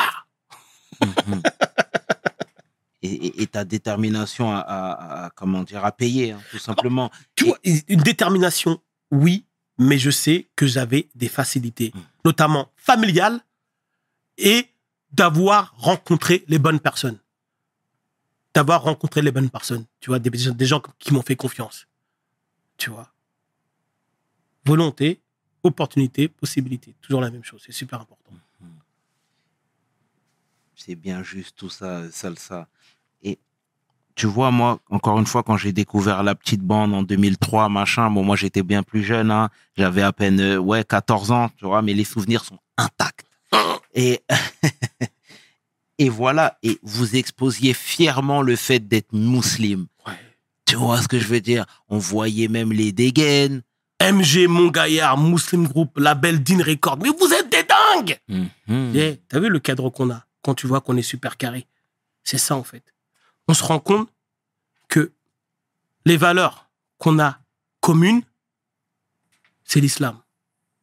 Après, les gens mettent ce qu'ils veulent derrière l'islam. Aujourd'hui, quand tu dis islam, ça fait Europe, mais c'était pas du tout ça avant. En 2000, c'était pas ça du tout. On se donne un cadre, un cadre légitime pour dire, OK, c'est normal qu'il y ait un chef, c'est normal qu'on est organisé, c'est normal que ça. Et même, on était encore dans le rap conscient. Lorsqu'on rappait, on disait des choses. Donc s'appeler Dine Records, c'était pas une dinguerie. Si aujourd'hui tu t'appelles Dine Records et tu dis des trucs d'eux, aujourd'hui c'était pas une dinguerie, c'était, c'était notre quotidien. Et ça nous, ça nous a cadrés. Si on s'était pas appelé Dine Records, on n'aurait pas été, on avait, on n'aurait pas été aussi carré. On n'aurait pas, on n'aurait pas été aussi soudés. C'était de la vraie fraternité. Il y avait du blanc, il y avait du rebut, il y avait du renoir, il y avait de tout chez nous. On a avancé comme ça. Qu'il y a des portes qui forcément étaient fermées Ils disaient, Eh, on est au Havre. Ouais. C'était déjà fermé. Franchement, Et on a vu que les portes qu'on a. Nous, on a vu que les portes qu'on a ouvertes. on tapait dans les murs, on se rendait compte que c'était une porte. Mais est-ce qu'il y avait des portes fermées? Bah, s'il y a une porte fermée, bah, on, va, on va faire un trou. Mais euh, ouais, on nous fermait des portes. Oui, tu viens de province, t'es enclavé. Oui, t'es un, un peu enclavé, c'est vrai. On est passionné, on est soudé, on voit qu'on avance. On est, on est structuré, on kiffe. Ce qu'on écrit, on se rend compte que, que, que, que, que, que ça sert, que c'est utile. Tout va bien. On est backupé par mes parents. Mon- quand je dis back mon père, il me dit, Eh, vas-y, fais ton rap tant que. Fais ton rap. Tant que, fais ton rap. Et tu sais, tu connais bien, euh, comment dire, la vie tranchée par rapport à la musique et la religion, tu vois. Ouais. Vous qui avez une démarche euh, euh, très pieuse, très religieuse, Mhm. et que vous mettiez en front line, Ouais. je suppose qu'il y a eu constamment des débats. Oui, il y avait des débats constamment. Constamment. Mais nous, on avait choisi la vie des, du, du, du, du licite, tout simplement. Mhm. Donc, c'est normal qu'il y ait des débats. Et puis ça, après, on a, on a affronté les débats. Après, on n'était pas dans le même contexte. hein. En 2000, 99, 2000, on n'était pas dans le même contexte, euh, dans le même environnement religieux, etc. Donc, même les débats, il y en avait certes, mais pas tant que ça. Ok. Pas tant que ça. Pas tant que ça. Et justement, on était avant le 11 septembre. Ouais. Et ça, ça a été aussi la bascule. le 11 septembre, en plus surtout, en 11 septembre. de- Nous, on sort notre, notre, notre album euh, en février et a le 11 septembre. Je me rappelle. On sort notre album euh, de nécessité le- en- en- au mois de février qui s'appelait Ghetto Mujahideen. Les guerriers de l'effort. On, utilisait encore ces trucs de les codes de la guerre Mujahideen, mais c'était les guerriers de l'effort, de l'effort. On fait des efforts. On est là, on est structuré. C'est ça qu'on vendait, nous. On vendait pas du. On vendait de l'effort. Tu vois, un Moudjahidine, on, se mettait sur scène en, moudjah- en, en Moudjahid et tout. C'était magnifique. Mais là, c'est vrai que, à partir du 11 septembre 2001, on voit pas trop le changement. Pas trop. C'est aux États-Unis que c'est. c'est- c'est- c'est- c'est aux États-Unis, c'est- c'est- Nous, on se mange le. En 2002, 2003, 2004. Et 2004, il y a Medine qui arrive. Medine qui faisait partie de la boussole. Medine, à un moment entre. Je pense que le 11 septembre, il a beaucoup impacté Medine. Il a beaucoup, beaucoup. Il nous a tous impactés, mais il a beaucoup plus impacté Medine. Parce que Medine, il est en- il est en train de se chercher à ce moment-là. Et il arrive le 11 septembre 2004 avec son projet 11 septembre. Voilà. Forcément parler du frère. Mais avant ça, moi, je voudrais que tu nous parles du modèle économique. Jusqu'en 4 jusqu'en. On était en association. On était une asso. On faisait des concerts. Euh, on vendait des CD. Et tout l'argent, on rachetait du matos. On rachetait du matos pour être libre, pour avoir notre propre studio. Pour pouvoir enregistrer. Comme on avait réussi à avoir un lieu. Donc, à un moment, il fallait l'aménager. fallait du matos. Donc, tout l'argent était pour le matos. Moi, j'étais emploi jeune, donc je mettais de l'argent aussi de mon côté. Euh, vendait des trucs, euh, vendait des CD, vendait des, des, CSAP et tout, etc. Euh, on faisait des concerts, on faisait des ateliers d'écriture, des ateliers musicalité par ordinateur. Aujourd'hui, quand tu dis ça, ça fait vieux jeu, mais avant, c'était stylé de ouf. MAO. Maintenant, MAO, tu me dis même plus. Et tout ça, on faisait des ateliers un peu partout, en prison, dans les maisons de retraite, dans les écoles. Et on prenait de l'argent, des petites 300 balles, 400 balles, 500 balles. Tu vois, lorsque vous faisiez des concerts, on prenait des 1200 francs. Je veux dire, après, quand c'est en euros, ben, on prenait des 500 euros et on mettait tout cet argent-là pour avoir du matos, pour être autonome, indépendant, pour faire notre musique. Le modèle était comme ça. En 2002, je décide de switcher en société. Pourquoi? Parce qu'on se rend compte que le modèle associatif est limité et qu'on commence à générer quand même de l'argent avec les albums de nécessité, les albums de la boussole, et que aussi, en fait, on a réussi à ouvrir un compte chez Auchan. C'est-à-dire qu'on pouvait vendre nos CD dans tous les Auchan de France. Et là, quand tu as une association, c'est... Et là, c'est-à-dire que tu vendais tes CD à la centrale, boum, c'était dispatché dans tous les Auchan de France. Et ce qui est bien dans les Auchan, c'est que souvent les Auchan étaient proches des quartiers. Les FNAC étaient souvent au centre-ville et les Auchan étaient proches des quartiers. Donc ça fait que lorsqu'on vendait nos CD dans les Auchan, bah, ça vendait un peu. Tu vois? Mais on était en autodistribution. Quand tu parles de Brice, par exemple, le Brice qui était manager de nécessité, tu vois, lui qui est parti en 2004, bah, c'est lui lui-même qui appelait tous les magasins pour pouvoir placer nos CD et qu'envoyer. Il y a une autre personne qui l'a remplacé, qui s'appelle Hugues. Et lui, il a amené le truc beaucoup plus loin. À tel point qu'en 2003, on était vraiment une vraie, une vraie autodistribution. Tableau Excel, bam, bam, bam, 5000 CD, 6000 CD de mise en place, que ce soit Auchan, dépôt vente Fnac, parce que tu pouvais encore faire des dépôts vente en Fnac. Ça, c'était super important. Donc, et on avait, c'était improbable d'avoir un compte ouvert Auchan pour du rap. C'était improbable. Surtout pour un groupe euh, qui vend même pas euh, 2000, 3000, 4000, 5000 CD. Tu vois, en plus, on arrivait où ça commence, la crise du disque commençait à arriver. Elle a commencé réellement en 2002 et puis après, et ça, c'était, ça, c'était une opportunité de ouf encore. Et euh, ce qui se passe, c'est que euh, on se structure, toujours structuré. Pendant longtemps, artistiquement, c'était chaud, c'était bien, on était des très bons rappeurs, mais la maturité de l'entrepreneuriat, même si euh, on faisait du test and learn, hein, il y a des choses qui fonctionnaient pas, mais on était, on voulait tellement être pro qu'on devenait pro en fait, tu vois? Et c'est ça en fait, les gens, les, gens voyaient Dean Records, voyaient, eh, eh, c'est des- eh, ils sont super carrés. Au-delà de c'est trop bien ce qu'ils font, c'est ils sont super carrés. Même s'il y avait aussi c'est bien ce qu'ils font, mais le rap en ce temps-là, c'est tout le monde kické, c'était chaud. Bien sûr. En 2000, elle ouais, le- La kickant, c'était un- elle, les- le texte, la technique. En ce temps-là, c'était c'était le mot d'ordre. hein. C'est-à-dire que ah, fallait passer en contrôle technique. Hein. Fallait vraiment kicker, quoi. Fallait vraiment rapper. Hein. Et c'est bien parce que vous étiez très, euh, comment dire, vous étiez très précis dans votre technique. Tu vois, en te disant ça, moi, je pense au fait même, toi, t'es parti à New York, t'es parti voir Gambino, etc. Attends, attends, moi, je suis parti avec mon équipe. Mais oui, mais quand je te dis ça, c'est dans le sens où, dans, en tant que indépendant, t'as voulu tout savoir. Tu vois, je vais t'expliquer comment ça s'est passé. La CAF. Des dédicaces à prof, la CAF. La CAF. Tu sais que lorsque tu es une association, Mm. tu vas voir la CAF et lorsque tu vas organiser un séjour aux États-Unis, il y a des aides pour ça. Et c'est les CEDAMI dont je te parle qui nous ouvrent les yeux sur des trucs comme ça. Mais tu sais qu'il y a des aides pour ça? Pourquoi vous nous aidez? Moi, je vais partir aux États en vacances. Oui, mais si tu le mets dans un cadre de... de, de, de, de- Il y a beaucoup de choses en place, mais on les connaît pas. On les connaît pas. Donc, ce qui s'est passé, c'est que on a réussi à faire en sorte de partir. On est parti à 8-9, toute l'équipe de la boussole. Peut-être qu'il manquait une ou deux personnes, mais il y avait toute l'équipe de la boussole. Et à côté de ça, Brice avait réussi à, sur MSN, ou je sais sais pas comment, avoir le, le contact d'un mec aux États-Unis, leur disant on a un groupe du Havre, mais c'est un mec qui avait été en stage là-bas. Tu vois? Tu vois, un mec qui avait été en stage là-bas, et puis euh, on se connecte, et puis euh, on dit, bah, tu sais quoi, dans tous les cas, on va au state entre nous. Et puis si jamais on a la chance de, si c'est pas du bullshit, on a la chance de les voir. Euh, euh, l'équipe de, il connaît l'équipe de Mob Deep. Et nous, ça nous suffisait, frère. Tu dis Mob Deep équipe, même si c'était le chien de Mob Deep, frère, on a dit, on y va, frère. on n'a pas besoin de plus, nous. on vient en duo, on y va à pied, on n'a pas besoin de plus. On y va à la nage. Donc on va là-bas. Et finalement, c'était pas du bullshit. Le mec, il dit, ouais, je connais Gambino, euh, Tiny T. C'était quoi? C'était Infamous Mob. C'était les types de Mob Deep. Exact, exact, exact. Tu vois? Et là, ce qui se passe, c'est qu'on reste un jour, deux jours, trois jours, il se passe rien. Au bout du troisième jour, on est en studio avec eux.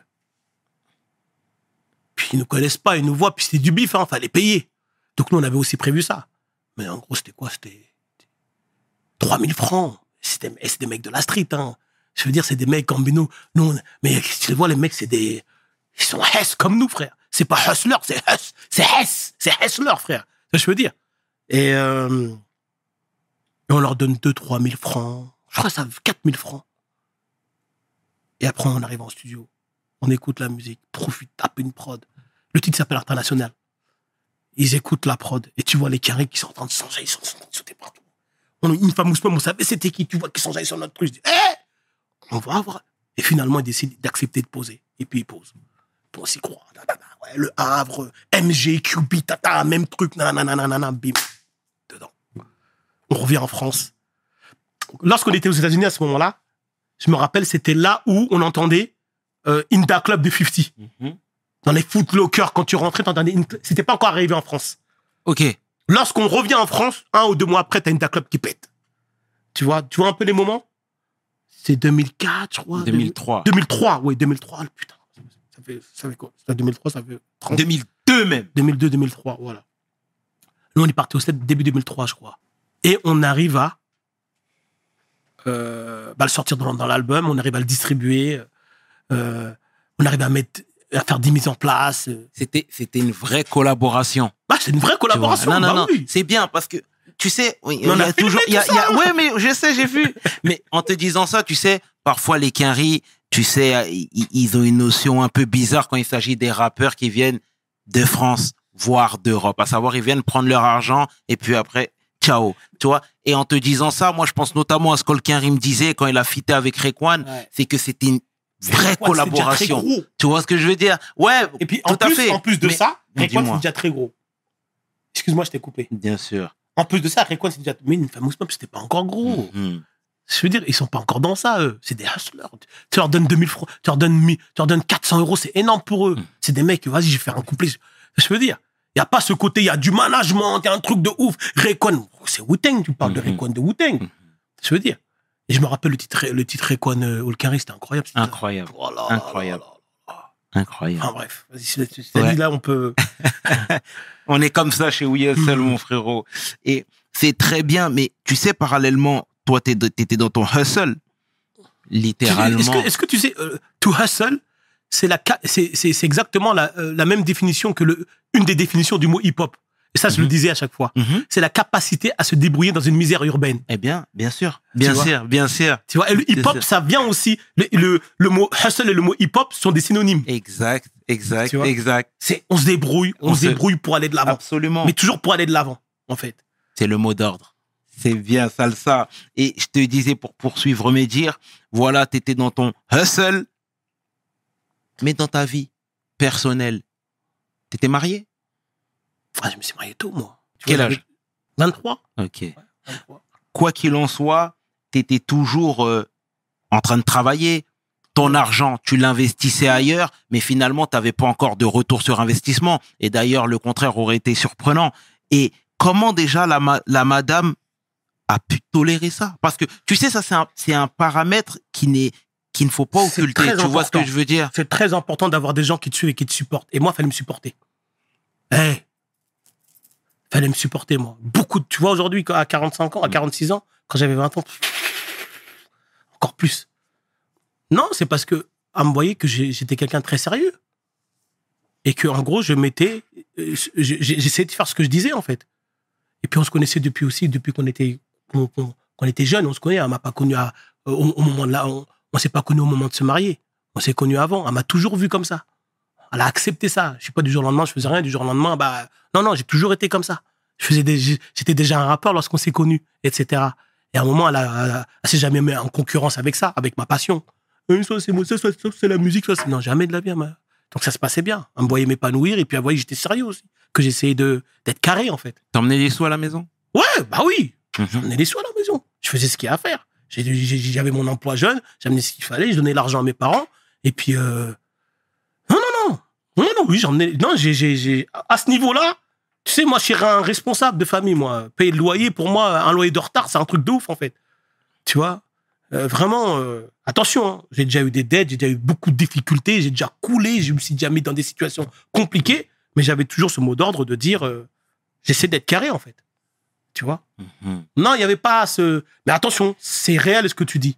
Bien sûr. si j'arrive à être, à être stable, à faire en sorte de faire ce que j'ai à faire, etc., c'est parce que tu as des gens autour de toi, je veux dire, euh, qu'on voit forcément pas, mais qui nous supportent. Et qui supportent pas que nous. Tout l'environnement du truc, tout le matrixage du rap, parce que c'est quelque chose, le matrixage du rap. hein. Exactement. Et en te disant ça, moi, je, je sais qu'il y a certains producteurs qui ont divorcé Ah oui.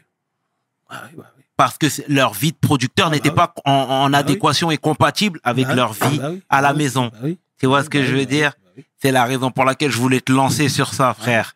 Donc, euh, donc, et, et merci pour cette clarté et ces précisions, mon bro. Là, je vais accélérer un petit peu dans le temps et je vais te parler de Medine. Mm.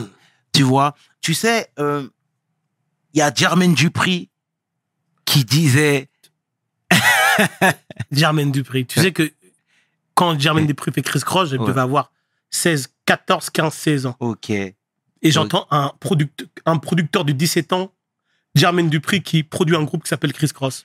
Moi, déjà, j'avais un pote blanc qui s'appelait Guillaume. ouais, Lui, c'était le blanc de Chris Cross. Moi, j'étais le noir de Chris Cross. ok, Et on mettait les trucs à l'envers. ok. On mettait nos frocs à l'envers au, au, au collège. Ils ont Et quand j'ai entendu, et quand j'avais, en- il y a un producteur de 17 ans, Jermaine Dupri, j'ai dit, quand je serai plus vieux, moi, je serai producteur. Mhm.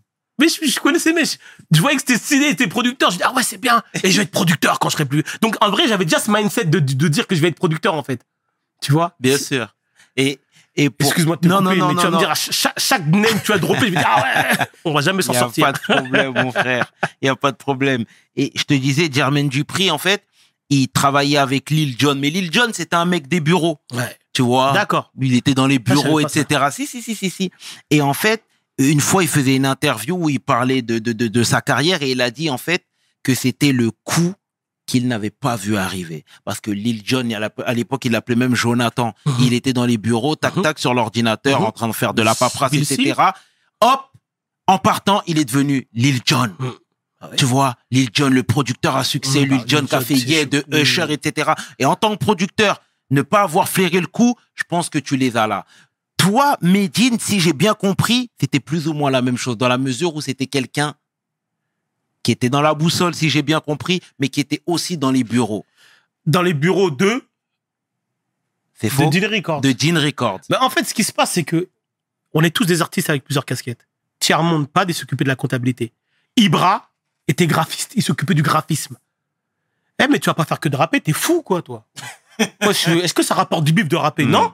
Donc, on fait plein de choses en même temps. Tu préfères que je paye un prestataire ou qu'on qu'on le fasse nous-mêmes Et j'ai de la chance d'avoir plein de cré- des ultra créatifs autour de moi. Et Medine, en l'occurrence, c'était quoi? La communication. Parce qu'avant, ça se passait comment? Lorsque tu sortais un projet, t'envoyais des fax aux radios. T'envoyais avec, avec, avec le track listing et tu leur envoyais aussi le, le vinyle ou le CD. Et en gros, t'as envoyé un fax en disant, bah, qu'est-ce que t'en penses? Et ensuite, après, ils te retournaient le fax en disant, ouais, je vais jouer, ouais, qu'est-ce que j'en pense et tout, etc. Ça se passait comme ça. Et Medine s'occupait de la communication parallèlement à son artistique. C'est tout simplement ça, en fait. On, on a sorti un DVD en 2004 qui s'appelle Le prix de l'indépendance. Et il faut que tu regardes ce DVD-là. Je l'ai vu. Et dans ce DVD-là, en fait, on explique tout. Je sais pas si tu as vu juste la vidéo sur You, sur, euh, sur, des, sur, sur, euh, sur, Da- sur Dailymotion, Mhm. ou bien tu as vu aussi carrément le DVD où on, ex- on expliquait, tel, on- en fait, tu avais le film de 30 minutes et à côté, tu avais chaque département. Comptabilité, tu voyais Chairman qui parlait, moi je m'occupe de la compta, nanana, nanana. Lil Jon, pareil. Après, tu vois un gros kicker, tiens, papa, papa, papa, brave. Bah, moi, je suis graphiste, nanana. Après, tu le vois, gros kicker, nanana. Medine, moi, je m'occupe de, moi, moi, moi, je m'occupe de, de, de tout ce qui est communication, etc., relation avec la radio, nanana, mais à côté, bah, bah. C'est ça, en fait. On avait tous, moi, j'étais gérant de la boîte, j'étais aussi rappeur. Proof était rappeur, compositeur, mais c'est lui qui fait un son, mix, etc. Mais jamais de la vie, toi, tu, comment ça, tu vas être rappeur, toi? Moi, je vais, je vais m'arrêter, je vais rapper, mais tu crois quoi, toi? On se structure en même temps, on avance, on s'élève. Si t'as pas le rap, au moins t'auras la compta. Si t'as pas le rap, au moins t'auras le graphisme. Si t'as pas le rap, au moins t'auras la. En vérité, non, on se le disait même pas comme ça, en fait. C'était logique. Il fallait qu'on se structure et faire appel aux gens. Non, moi, c'est moi, moi, ce que j'entends souvent, c'est les gens qui arrêtent tout pour le rap. C'est moi, euh, moi, je suis pas trop pour ça. Après, maintenant, il y a, y a plein de gens qui ont arrêté tout pour le rap et ça a marché. Parce qu'en gros, le rap, il est partout.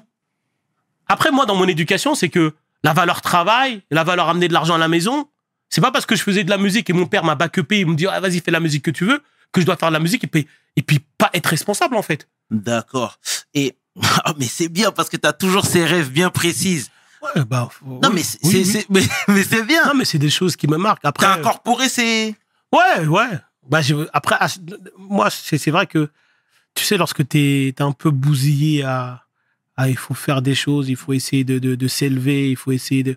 Donc, à chaque fois, tu vois euh, une. euh, un moyen de voir ça, ou bien lorsque tu vois ça à travers une chanson, moi, ça me touche. Mhm. Ça me touche parce que moi, j'étais piqué à ça avec mon père. Tu vois? Tu vois, mais moi, comme je le dis tout le temps, c'est que. Essayer vraiment, essayer vraiment de péter les murs, en fait. C'est-à-dire que moi, quand je fais du rap, j'ai pas l'impression de faire quelque chose qui va changer, qui va changer énormément les choses. Attention, je, je dénigre pas, je me dénigre pas. C'est bien ce que je fais. Mais lorsque je vois des gens, des minorités, qui font des choses à des endroits où il y a pas de minorité, pour moi, c'est beaucoup plus chaud, en fait. Tu vois Absolument. ça, c'est important, ça. Tu vois Parce Ah. qu'il y a, tu vois, moi, je vois, je vois, je vois énormément de personnes aujourd'hui qui font des tafs, qui ont dû patienter beaucoup plus que sur la musique, par exemple. Qu'aujourd'hui, moi, je veux pas dire aux jeunes, c'est soit le rap, soit la musique, pourtant, ou soit big rap, c'est pas vrai, en fait. C'est pas vrai aujourd'hui. Et aujourd'hui, moi, je connais plein, plein, plein d'amis, plein de, de, de, de, de, de petits refs. C'est des avocats, c'est des médecins. Il faut d'avoir, faut plus de minorités.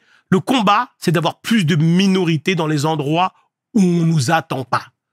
Tu vois, pour moi, ça, c'est le plus important aujourd'hui.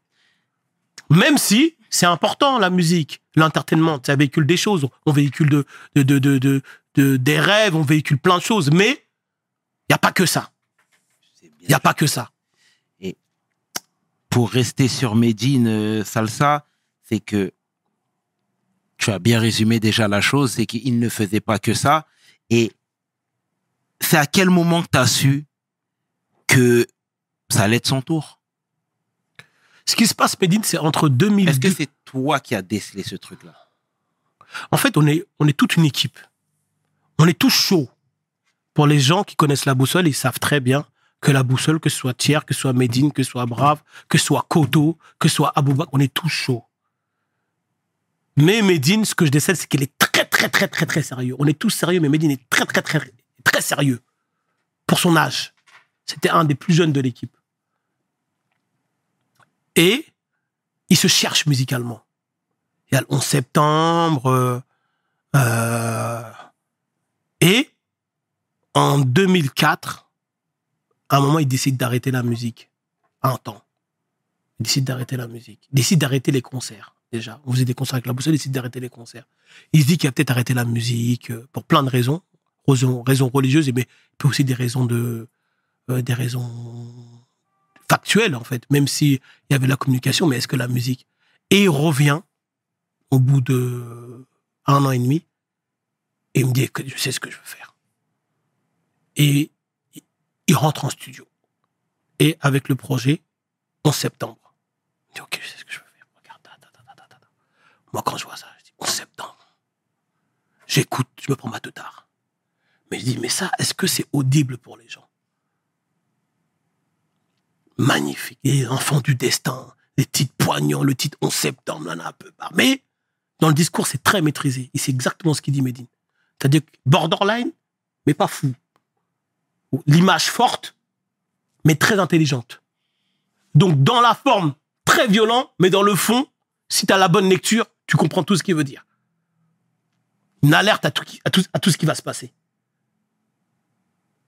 Et ça prend. On sort le 11 septembre 2004. On sort le, le titre en septembre, on sort un livret 11 lignes avec Wallen, Abdel Malik dedans, Christophe de Ponfely qui est décédé, paix, à son âme. Il y a qui encore? Il y a plein de gens, qui, plein de personnalités qui écrivent sur le 11 septembre. Personnalités différentes, qui n'ont rien à voir avec euh, soit l'islam, oui, qui sont certes musulmans, mais de tous bords en fait. Et puis aussi des non-musulmans. On sort le projet. Ça se passe bien. Il y a un petit cadre. Ça vend pas beaucoup, mais sa singularité, on voit tout de suite la singularité. Que t'aimes ou t'aimes pas, tu dois reconnaître que c'est singulier.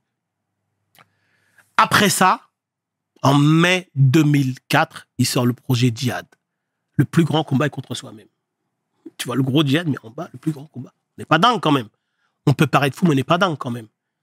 Et ce projet-là, il repasse un step. Il y a un titre dedans qui s'appelle Petit Cheval, en fait, où il est Enfant du destin, Petit Cheval, où il explique l'histoire d'un, Indien d'Amérique qui meurt à la fin, en fait. Et en gros, ça, c'est une, une marque de fabrique Made in dans ces 11 septembre où, où il y a des titres où tu parles d'enfants qui vivent des situations historiques dramatiques et qui meurent à la fin. Il y en avait déjà dans 11 septembre. Il y en a dans, dans, dans, dans, dans, dans, dans, dans l'album Djihad. Et ça commence à monter au fur et à mesure. Mais on, on arrive en pleine crise du marché du disque, en fait. C'est-à-dire qu'il commence à avoir un succès d'estime. Internet, ça commence à bien arriver, tu vois. Et ça avance au fur et à mesure. Et après, euh, table d'écoute, don de panique, et puis voilà. Mhm.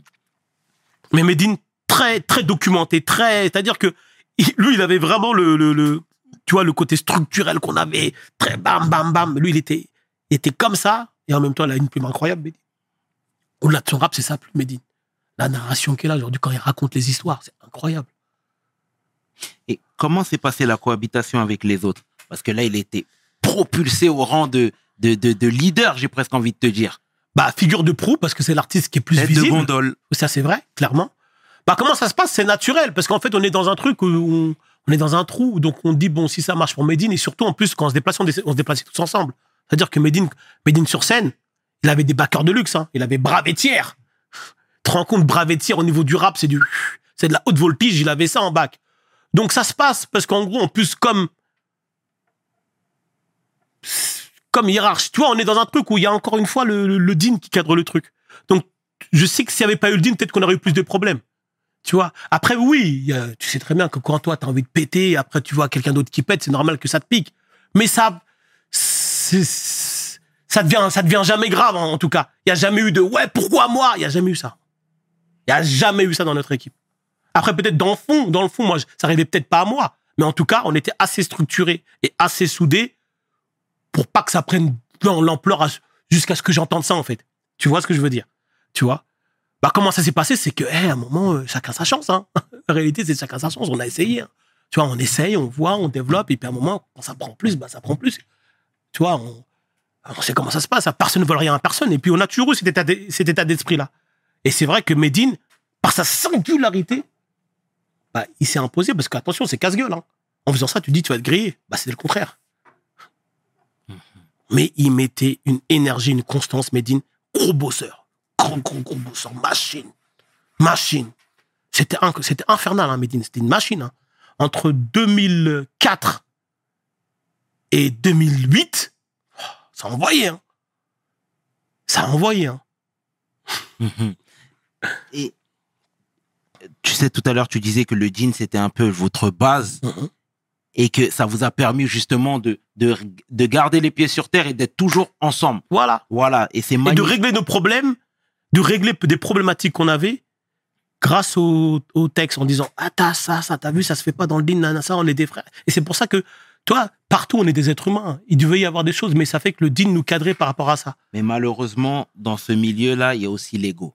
ah bah l'ego Tu vois, toi qui étais son grand frère à la base. mais c'est même pas dans ce milieu dans tout être humain a un ego Mais peut-être- celui qui dit qu'il n'a pas d'ego c'est qu'il a un gros ego en fait. d'accord avec toi. Mais peut-être dans ce milieu, il est, il est encore plus euh, ouais parce que t'es dans le show business dans le truc c'est toi oui, oui c'est vrai c'est vrai On est dans un rôle où Ouais, c'est un, un, rôle où on met en avant il y a beaucoup de c'est vrai tu vois, où le la nombrilisme sur, on domine. donne un de la surconsidération aux gens. C'est vrai, c'est une réalité. Et tu vois, là, toi qui au départ était son conseil, son mentor, hein, presque, Ouais. j'ai envie Mhm. de te dire. Mhm. Jusqu'à la fin, c'était le même Médine? Bah, c'est le même Medine qui a grandi comme moi aussi, mais c'est le même Medine. Mhm. Bah, Medine, moi, je le connais depuis qu'elle a 15 ans. Ouais. Aujourd'hui, il a 40 ans, j'ai 46 ans.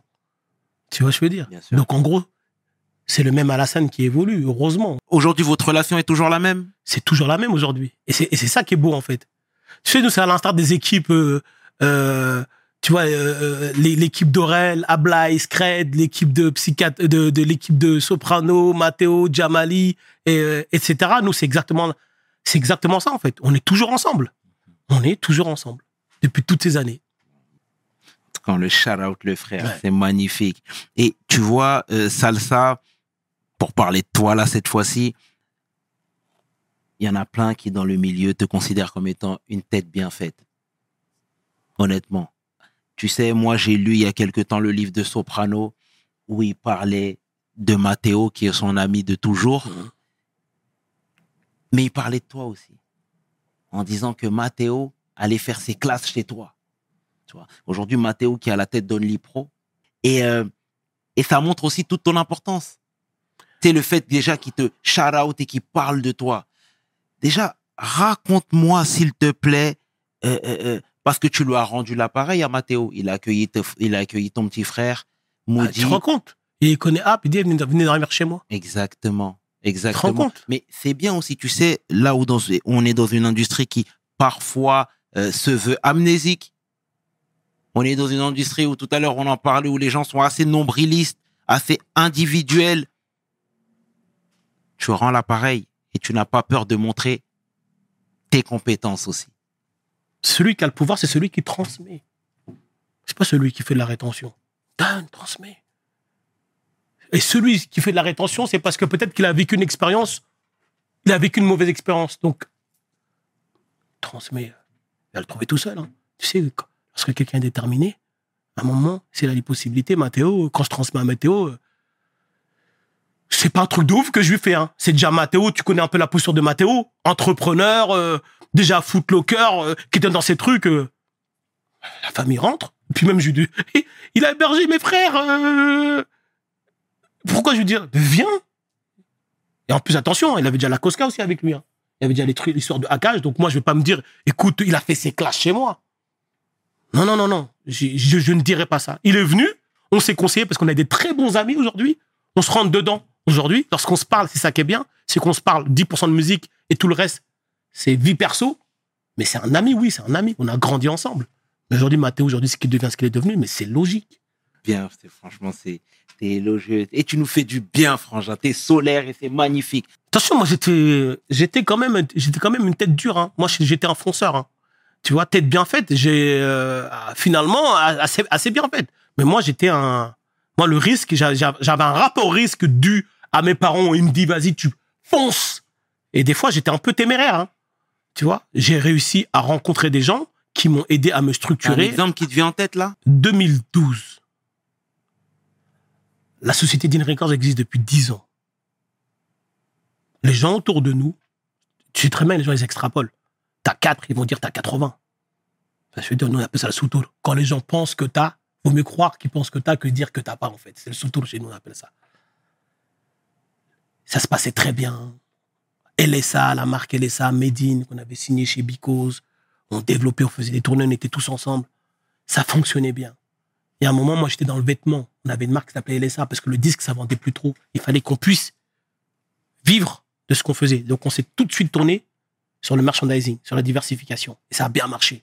I'm Muslim, don't panic. Everyday I'm Muslim. Le savoir est une arme. Tu te rappelles de ces t-shirts-là? Absolument. On en vendait tellement je pensais que ça allait, jamais s'arrêter.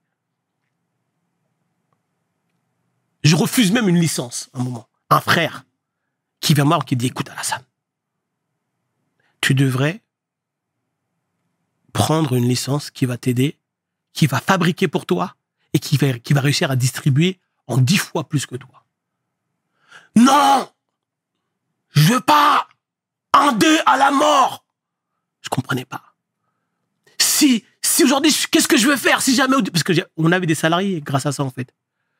Si jamais j'arrête, si jamais j'annise, parce qu'en gros, le deal, c'était que tu prends à peu près 13%, et en gros, tu fabriques plus rien, et on te distribue, et en gros, toi, tu t'amènes du shopping, tu fais des modèles créa, puis on te fabrique, on te fabrique en grande quantité, et on te distribue partout. Et en gros, des réseaux que moi, j'avais pas. Donc, en gros, c'est une grosse opportunité, c'est comme une signature maison de disque. Moi, je fabriquais moi-même mes t-shirts, euh, je commençais à avoir des grosses quantités, j'avais les stocks, euh, t'avais du stock toxique, euh, tu vois, t'avais des trucs, ça partait pas, l'argent, il était dans les stocks, euh, c'était compliqué parce que en gros, quand, quand t'as des stocks, il faut les, il faut des, il faut les stocker, il faut des commerciaux pour les vendre. Et puis quand les stocks, quand t'as certains modèles qui fonctionnent pas, bah il faut les revendre, il faut les brader. Donc attention, le vêtement c'est un truc. Hein. En plus, nous on arrivait à des quantités, on se prenait pour une marque de vêtements. Alors qu'à la base, moi, mon cœur de métier c'est la musique. Mais comme la musique c'était un peu chaud, donc on s'est dit, on va diversifier. On avait des logos super accrocheurs. Le savoir est une arme, un Muslim don't panique, euh, plein de Everyday I'm Muslim, on avait repris Everyday I'm Hustling, Mhm. on avait dit I'm Hustling. Et puis Medine, c'est la figure du pro de ça. Ça, ça vendait, ça vendait, ça vendait. Et à un moment, je pensais que ça allait jamais s'arrêter. J'ai fait les mauvais calculs. Et j'ai calculé par l'ego. Et c'était le moment de passer à autre chose, de voir plus grand. J'ai resté indépendant, c'est moi qui avais le cut final surtout. Sauf que j'avais un distributeur qui mettait de l'argent, qui fabriquait pour moi des quantités que j'aurais jamais pu fabriquer, des modèles et des silhouettes que j'aurais pas pu faire, des vestes, des jeans, pour amener le truc beaucoup plus loin. Et j'ai eu peur, j'ai dit non. Un an après, je me suis pété les dents, j'ai coulé. Ma boîte a coulé. Parce qu'en gros, à un moment, j'ai dit non. J'ai fait par moi-même. Je me suis rendu compte qu'il fallait énormément de fonds de roulement, énormément d'argent. J'ai pris des risques. J'ai une première livraison qui n'est pas arrivée à temps. Donc je me suis dit, on va se refaire sur la deuxième livraison. La deuxième livraison, elle n'est pas arrivée à temps. 300 000 euros de marchandises. Port du Havre. Qu'attendez que je prenne. Et, je devais payer ça. Donc je m'arrange avec le fournisseur. Je te prends que 150 000 euros de marchandises. Tous les magasins Koto, le rappeur, qui était aussi commercial LSA, qui vendait les, vêtements LSA dans toute la France, voient ces bons de commande s'annuler au fur et à mesure. On arrive au 1er décembre. Je crois que tu avais Uncut, tu avais Watibé, tu avais la marque de la fouine, je ne me rappelle plus comment elle s'appelle. Street Swag. Street Swag, qui avait déjà livré depuis longtemps. Et une boutique qui, qui fait LSA à un moment. Il a un corner pour LSA, mais quand il livre pas, il faut qu'il mette quelque chose à vendre. Donc ça fait qu'il dit, écoute, on t'aime, mais 1er décembre, Noël s'est déjà passé, j'avais commandé une grosse quantité, donc j'annule, avec tout l'amour que j'ai pour vous. Donc j'essaie de rattraper le vente sur mon site internet comme ça faisait 5 ans. Donc j'essaie de faire un, un brader pour essayer de récupérer l'argent pour payer mon fournisseur. Mais moi, à côté de payer mon fournisseur, j'ai des coûts fixes, j'ai des salariés. Il faut les payer. Donc je trouve des solutions, des micmacs pour pouvoir renflouer ma boîte. Je fais des prêts, je fais des découvertes autorisées, on me prête de l'argent. J'arrive pas. Et à un moment, j'arrive pas. Je coule la boîte. 2002, 2012, je coule la boîte. Je pouvais pas. Parce que le fournisseur m'a livré trop tard. Là, je redeviens en galère. J'ai pas d'interdiction de gérance parce que c'est pas une faute avérée du tout. J'ai interdit bancaire, par contre. Donc pendant cinq ans, profil bas. Comme on est des hustlers et comme on est soudés, quand tu construis quelque chose de solide, c'est dur de le détruire. De façade, tu le détruis, mais j'ai des amis. J'ai, je commence à avoir une connaissance du business.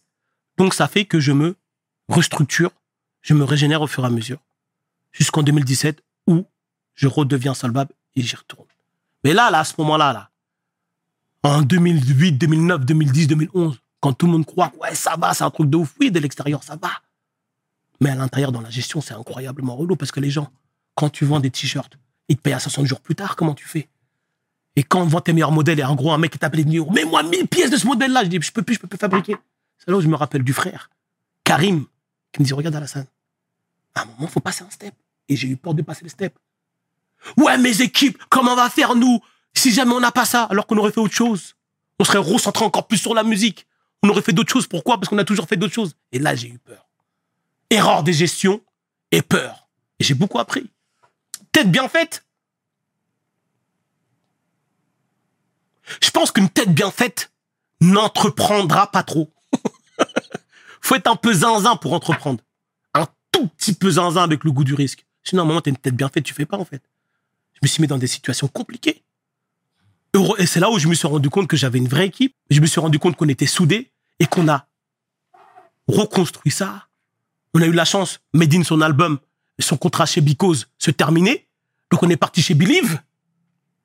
Et là, on a eu un contrat chez Believe qui a fait en sorte, en 2015, on est reparti.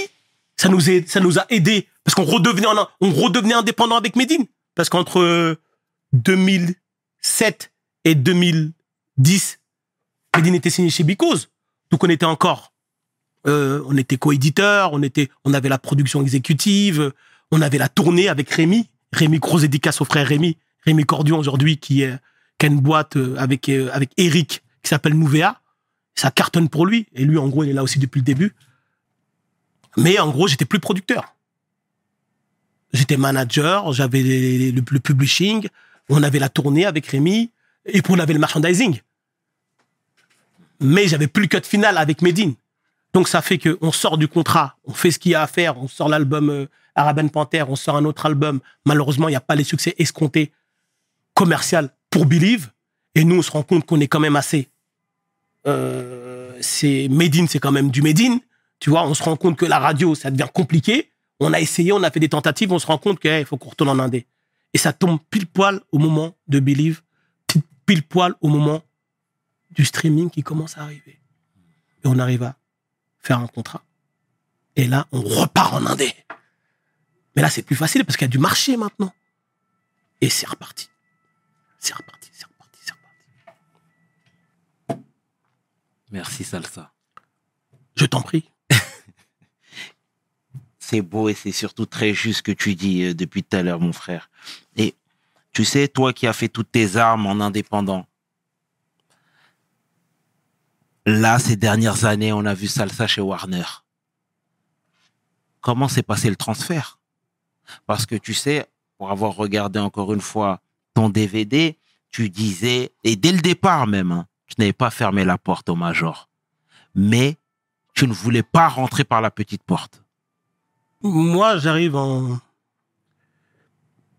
Entre. Je t'explique.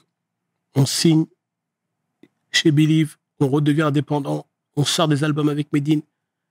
Ça, commence à reprendre. On sort l'album Prosélite, on sort le titre Grand Paris. Il y a une émission qui se refait autour de Medine. Medine revient. Pourquoi? Parce qu'on est indépendant. On fait aussi un gros camion. On, fait le. On, fait un tour avec les gros camions, là, les, les, les combien de tonnes, là, les 12 mhm. tonnes, je sais pas quoi. On fait 50 et Rémi Cordu en pareil. Hein. On s'en parle euh, sur, un, tournage de clip avec l'équipe. Et Rémi, je vais le voir, je dis Rémi, il faut qu'on fasse une tournée. Il n'y a pas que moi qui dis ça, il y a aussi, euh, il y a aussi des autres membres de l'équipe. Rémi, il dit, ça va être parce que c'est Rémi qui va le faire, donc c'est facile. Ah, ça va être impossible. Je dis, Rémi, bah, tu sais quoi, on va faire autrement. Rémi, j'ai piqué. Il arrive à mettre en place en, été. On fait le tour de France dans un camion, on met 50 personnes dans un camion et on tourne. Ça nous a servi à remobiliser la basse fan et on fait 50 dates. Bam, bam, bam, bam, Et des dates marseillaises, par exemple, on fait 2-3 tours de camion. À Paris, on fait 3 tours de camion. Quand je dis 3 tours, c'est 3, euh, concerts euh, d'affilée. Ça nous aide beaucoup. On vend du merchandising aussi. Ça, ça nous a beaucoup aidé. Ça nous a remobilisé dans l'indépendance, dans le pouvoir qu'on a. On, a le code final, on a le volant. Et aujourd'hui, on se rend compte qu'on a des compétences et des connaissances grâce à l'indépendance qu'on peut valoriser et qui se voit pourquoi il y a un marché aujourd'hui. Et ce qui se passe, c'est que si j'en reviens aujourd'hui, moi, je, rentre chez Warner euh, en 1er décembre 2021. Ce qui se passe, c'est qu'en 2018, euh, je décide de faire le move à Paris. De dire, écoute, je vais venir beaucoup plus sur Paris parce que je me rends compte que tous mes amis. J'étais basé sur le Havre. J'étais encore basé sur le Havre jusqu'en 2018. Je suis encore basé sur le Havre. Je fais des allers-retours le Havre-Paris. Mais en gros, je me dis, écoute, je vais m'installer quand même à Paris. Parce que lorsque tu fais des allers-retours, c'est pas pareil que quand tu es focus. Donc la semaine, je suis à Paris, le week-end, je suis au Havre. Et, j'arrive en 2018 en disant, il faut qu'on arrive à Paris, il faut qu'on ait notre stade. On peut pas se permettre de rester au Havre. Les équipes nous respectent, les anciens nous respectent. Mais ils viennent nous voir lorsqu'ils sont en, concert au Havre ou lorsqu'ils font une boîte de nuit au Havre et puis ils essaient de passer nous Havre le samedi soir ou le dimanche matin. Mais c'est pas comme ça où tu crées des relations. on se rend, compte qu'on a une bonne réputation, les gens nous respectent. Mais on n'est pas au centre. Et je décide de faire le move d'aller sur Paris. Mes enfants sont un peu plus grands. Je peux me permettre et je vais sur Paris et je reviens le week-end. Mais je me rends compte que si, je me rends compte que si je ne vais pas sur Paris, je ne vais pas récolter tout ce qu'on a semé. Et on peut devenir aigri. Hein, on va pas récolter. Ça va pourrir. Ça va pourrir. Les gens vont prendre. Ça va même pas pourrir. Les gens vont prendre. Et je décide d'arriver sur Paris en 2018. Et je dis à Prouf, Prouf, faut qu'on aille sur Paris. À une autre personne qui est un peu plus jeune que nous, que tu connais peut-être moins, qui s'appelle Mickaël, on l'appelle Dissé et que lui, en fait, il a un peu, il a 10 ans de moins que nous, mais il, euh, vient de chez nous, hein. il est dans notre quartier, euh, il, vient, il vient du quartier du Montgard, sauf qu'il était un peu plus jeune. Et lui, en gros, il commence à bosser avec nous à partir de 2012-2013. Et en gros, on décide de venir à Paris. On va ouvrir un studio. Bête et méchant. On ouvre un studio, on va venir. On vend du service, on sait tout faire. De la prod à conseil en management, le mix, la réal, ta top line, ton conseil en peu, tout ce que tu veux, on sait faire. Et les gens se rendent compte qu'on a quand même une assez bonne réputation. Et là, on dit, si on va pas à Paris, on va pas récolter. Ça se passe bien sur Made in ça reprend bien. Mais je me dis, faut qu'on aille encore plus loin. Donc, je décide de venir à Paris avec Dissé et Proof. Et on fait le studio Grand Paris. Grand Paris Studio. On le fait dans Paris. Comme on vient du Havre, nous, on fait dans Paris, nous. On ne va pas être en banlieue. les Parisiens, ils vont être en banlieue, mais quand tu viens du Havre, tu vas être au centre de Paris. Ça, c'est l'ego du provincial. Hmm. Et on ouvre un studio. Et ça marche bien. Ça marche bien. Parce qu'on se rend compte que les gens nous aiment. On se rend compte qu'on sait bosser. On se rend compte qu'on sait rassurer. On sait accompagner. On sait transmettre. On essaie d'être carré. Donc on est carré. Et euh, en 2019, euh, euh, le boss de Warner, en fait, je, rencontre le boss de Warner qui couvrait la, en fait, Warner n'avait pas de label de distribution. En fait, ils ont différents labels, Rec 118, Parlophone, Electra, mais qui font tout type de contrats distribution, licence, artiste, coprod. Mais euh, Warner n'a pas encore un label de distribution only, alors que les autres majors ont déjà ça. Et en plus, il y a Believe. Donc Warner décide de dire, on va s'y mettre. Et il cherche une personne. Et en gros, moi, le boss, euh, qui n'était pas encore boss à ce moment-là, qui est devenu boss un mois après, euh, un mois après, dit écoute, on cherche une personne qui pourra gérer la distrib, etc., etc. Au départ, j'étais pas chaud. J'ai pas envie d'y aller, caca. J'ai des amis qui me prenaient, disent mais vas-y. Et si c'est pas bon, bah tu, tu démissionnes. Mais en vrai, j'avais envie d'y aller, en vrai. Mais j'avais peur. Parce qu'on jugeait moi. On jugeait pas mes artistes. Si ça merdait, c'était Alassane. C'était pas l'artiste à Alassane. Bah, Alassane, tu bats, l'ancien, euh, tu bats, hein. Donc j'avais peur. Et j'ai des très bons conseils, qui sont souvent même plus jeunes que moi, beaucoup plus jeunes que moi, qui me disent vas-y. Ma femme, me dit vas-y, mes conseils me disent vas-y, tu t'en fous.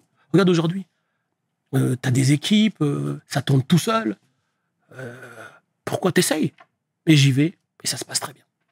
Et ce qui est bien, c'est comme j'étais producteur, moi, depuis 20 ans. Donc lorsque je parle à des producteurs en air, ou bien des producteurs aguerris, le feeling passe tout de suite. Parce que je sais de quoi je parle. J'ai fonctionné de façon empirique. Tu vois, et en plus, j'ai un savoir-être, donc ils voient c'est un gars qui leur... On se ressemble.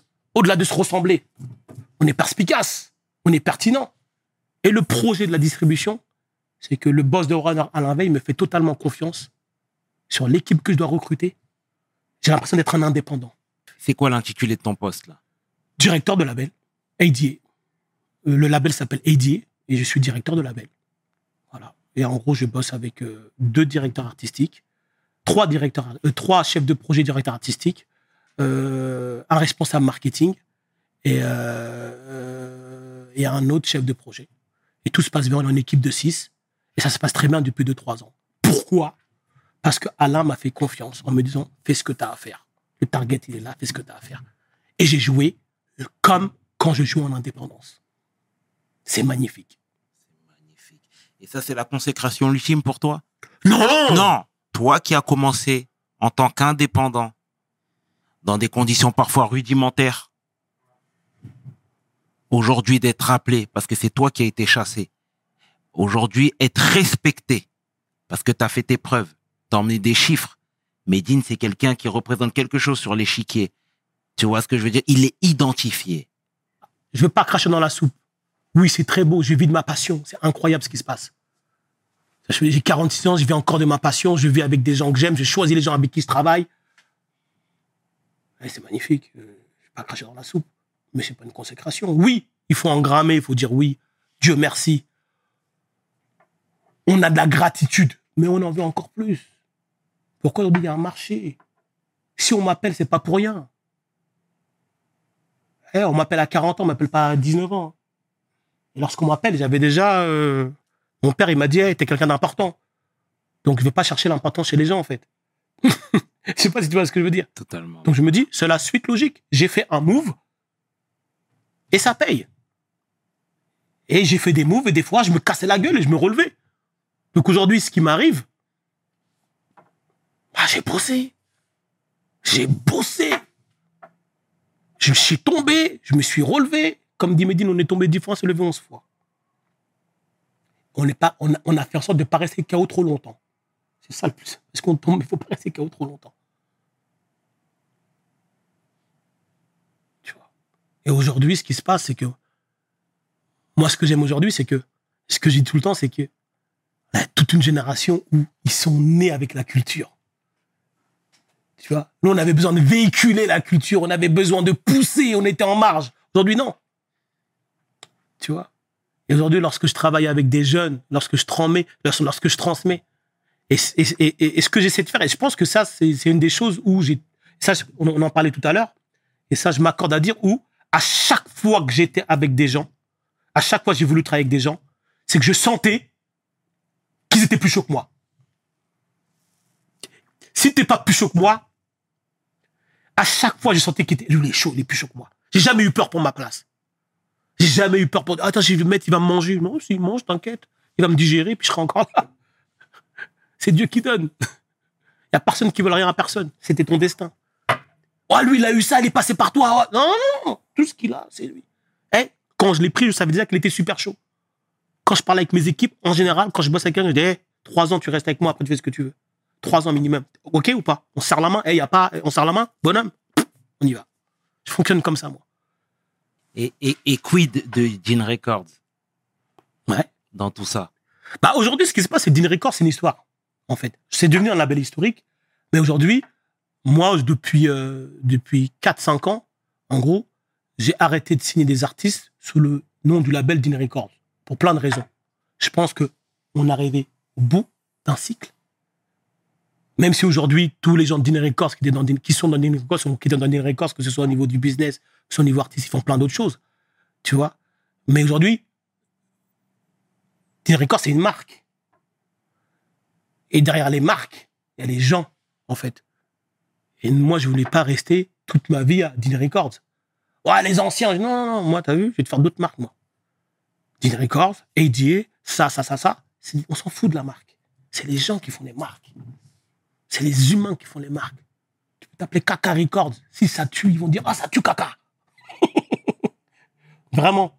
Donc aujourd'hui, Deal Records, c'était une histoire, c'était une historique, c'était un, un, un- un contexte. Aujourd'hui, il n'a plus lieu d'être. Et c'est une très belle histoire. Ça fait partie de moi. Il y a un moment, il faut savoir. Il faut, faut accepter que les choses s'arrêtent, en fait.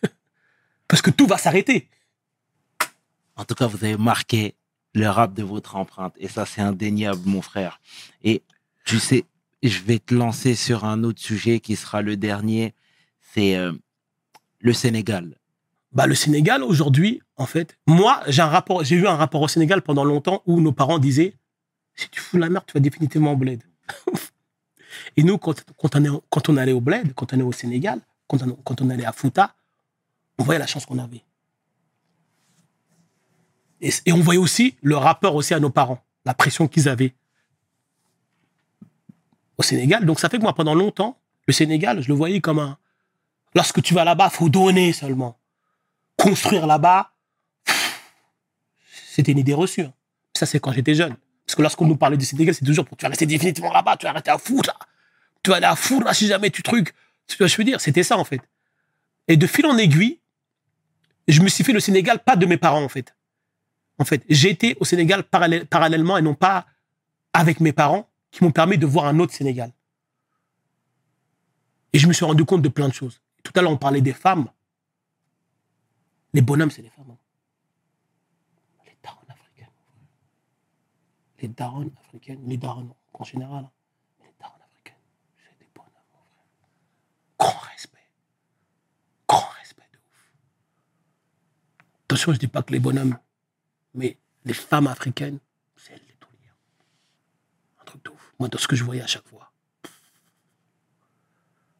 Et il y a toute une génération, toute une jeunesse, là, même avec ce qui se passe, tu vois un peu ce qui se passe en ce moment avec euh, Macky Sall et Sonko, où clairement, le Sénégal est un pays, c'était un pays stable, entre parenthèses. Les gens disaient, oh, le Sénégal, c'est bien, c'est stable. Là, aujourd'hui, malheureusement, ça bouge un peu. Ça fait partie du jeu. La crise avant le changement, comme je dis.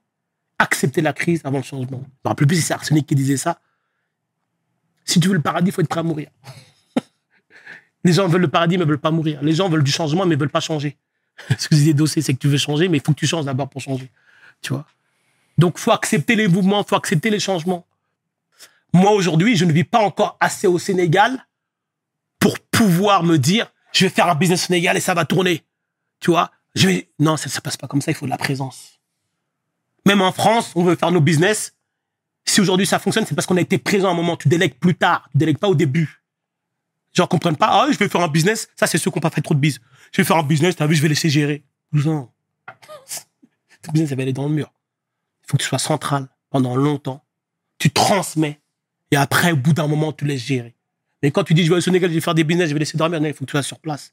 Et je pense que la meilleure façon d'être sur place, la, meilleure façon de faire du business, c'est d'être sur place et de former, comme en France. Je forme des jeunes, je forme des gens autour de moi. Bah, il faut former des gens. Toujours dans la notion d'apprendre à pêcher, ça, je vais pas t'apprendre. Et c'est là où on pourra se dire, OK, mais retourner au Sénégal, j'ai l'impression des fois c'est un peu un rêve. Pourquoi? Parce qu'en vérité, dans le fond, pas beaucoup ont envie de le faire. Je dis ça parce que c'est stylé de le dire et puis surtout, de par notre culture, de par euh, nos parents, on, on se dit, mais à un moment, il faut mettre les choses en place. Et en gros, tu peux pas dire, ouais, je, retourne au Sénégal alors que tu fais même pas déjà trois mois, trois mois. Est-ce que, est-ce que par an, tu vas combien de fois par... euh? Ah donc, toi, ça veut dire, demain, tu vas aller au States, tu vas aller définitivement d'un jour au lendemain, du jour au lendemain au States. Tu, tu fonctionnes comme ça. Non, non, non, non. Tu vas au fur et à mesure. Tu comprends, tu vois, tu deviens un Sénégalais. Et ensuite, après, tu commences à... Tu vois des, personnes clés qui ont les mêmes valeurs que toi. Moi, j'ai un ami qui s'appelle Bassirou au Sénégal. À chaque fois que je vais, au Sénégal, je vais le voir. Lui, c'est un businessman. C'est un commerçant, c'est un businessman. Il a, il a mon âge. C'est un peu. Lui, tu parles de la France, lui. eh, il se met de ouf, lui. Aujourd'hui, plein de profils comme ça. faut juste, avant de dire, je vais aller là-bas définitivement, viens, on connecte bien déjà, en fait. Viens, on connecte bien. On fait du vrai bise. On vient bien, on vient beaucoup plus souvent. Au lieu de venir tous les ans, une fois par an, est-ce que tu vas trois, quatre fois par an? Après là, tu pourras dire, ok, j'y vais définitivement. Et moi, en plus, moi, tu sais, moi, je suis un homme du monde. Hein. Je, suis je suis définitivement partout. Demain, je sais pas, dans 3-4 ans, peut-être que je peux être aux États-Unis pendant 3-4 ans. Le mot définitivement, ça veut rien dire. Je vais où est-ce qu'il y a des opportunités. Ce sera le mot de la fin, en tout cas, Salsa. Sincèrement, au nom de toute l'équipe de Hustle, nous te remercions pour ce partage. Tu Merci nous fais du bien, comme je te le disais dans l'introduction. Et euh, il est impératif de converser avec toi, frère. Et moi, je te souhaite plein de bonnes choses. Mais, tu- mais, mais, mais tu as le pouvoir. tu transmets, tu as le pouvoir. C'est bien vrai, mon frère. Salsa, merci à toi, frérot. Merci beaucoup. Merci beaucoup à toi et merci pour ce que vous faites. Moi, je regarde beaucoup à chaque fois. hein. Je regarde beaucoup. hein. Je regarde beaucoup ce que tu fais. Je t'envoie toujours à chaque fois. C'est très important et je vois comment tu, tu grandis. Je vois aujourd'hui l'importance que tu l'importance que tu prends. Tu vois. Et le meilleur reste à venir pour toi, merci. pour nous. Merci, Et essayons de frère. garder la lucidité C'est ça. et l'amour. Et l'amour. C'est l'amour entre nous. important. C'est le plus important. l'amour entre nous. Ça, c'est super C'est le important. plus important, Voilà. frérot. Merci à toi, Salsa. Ouais. C'était le tiers. Et, et 500, tu peux inverser, les deux sont corrects avec mon homeboy. J'ai nommé Salsa pour We Hustle. Mes paroles valent tiers. Peace. We hustle, baby.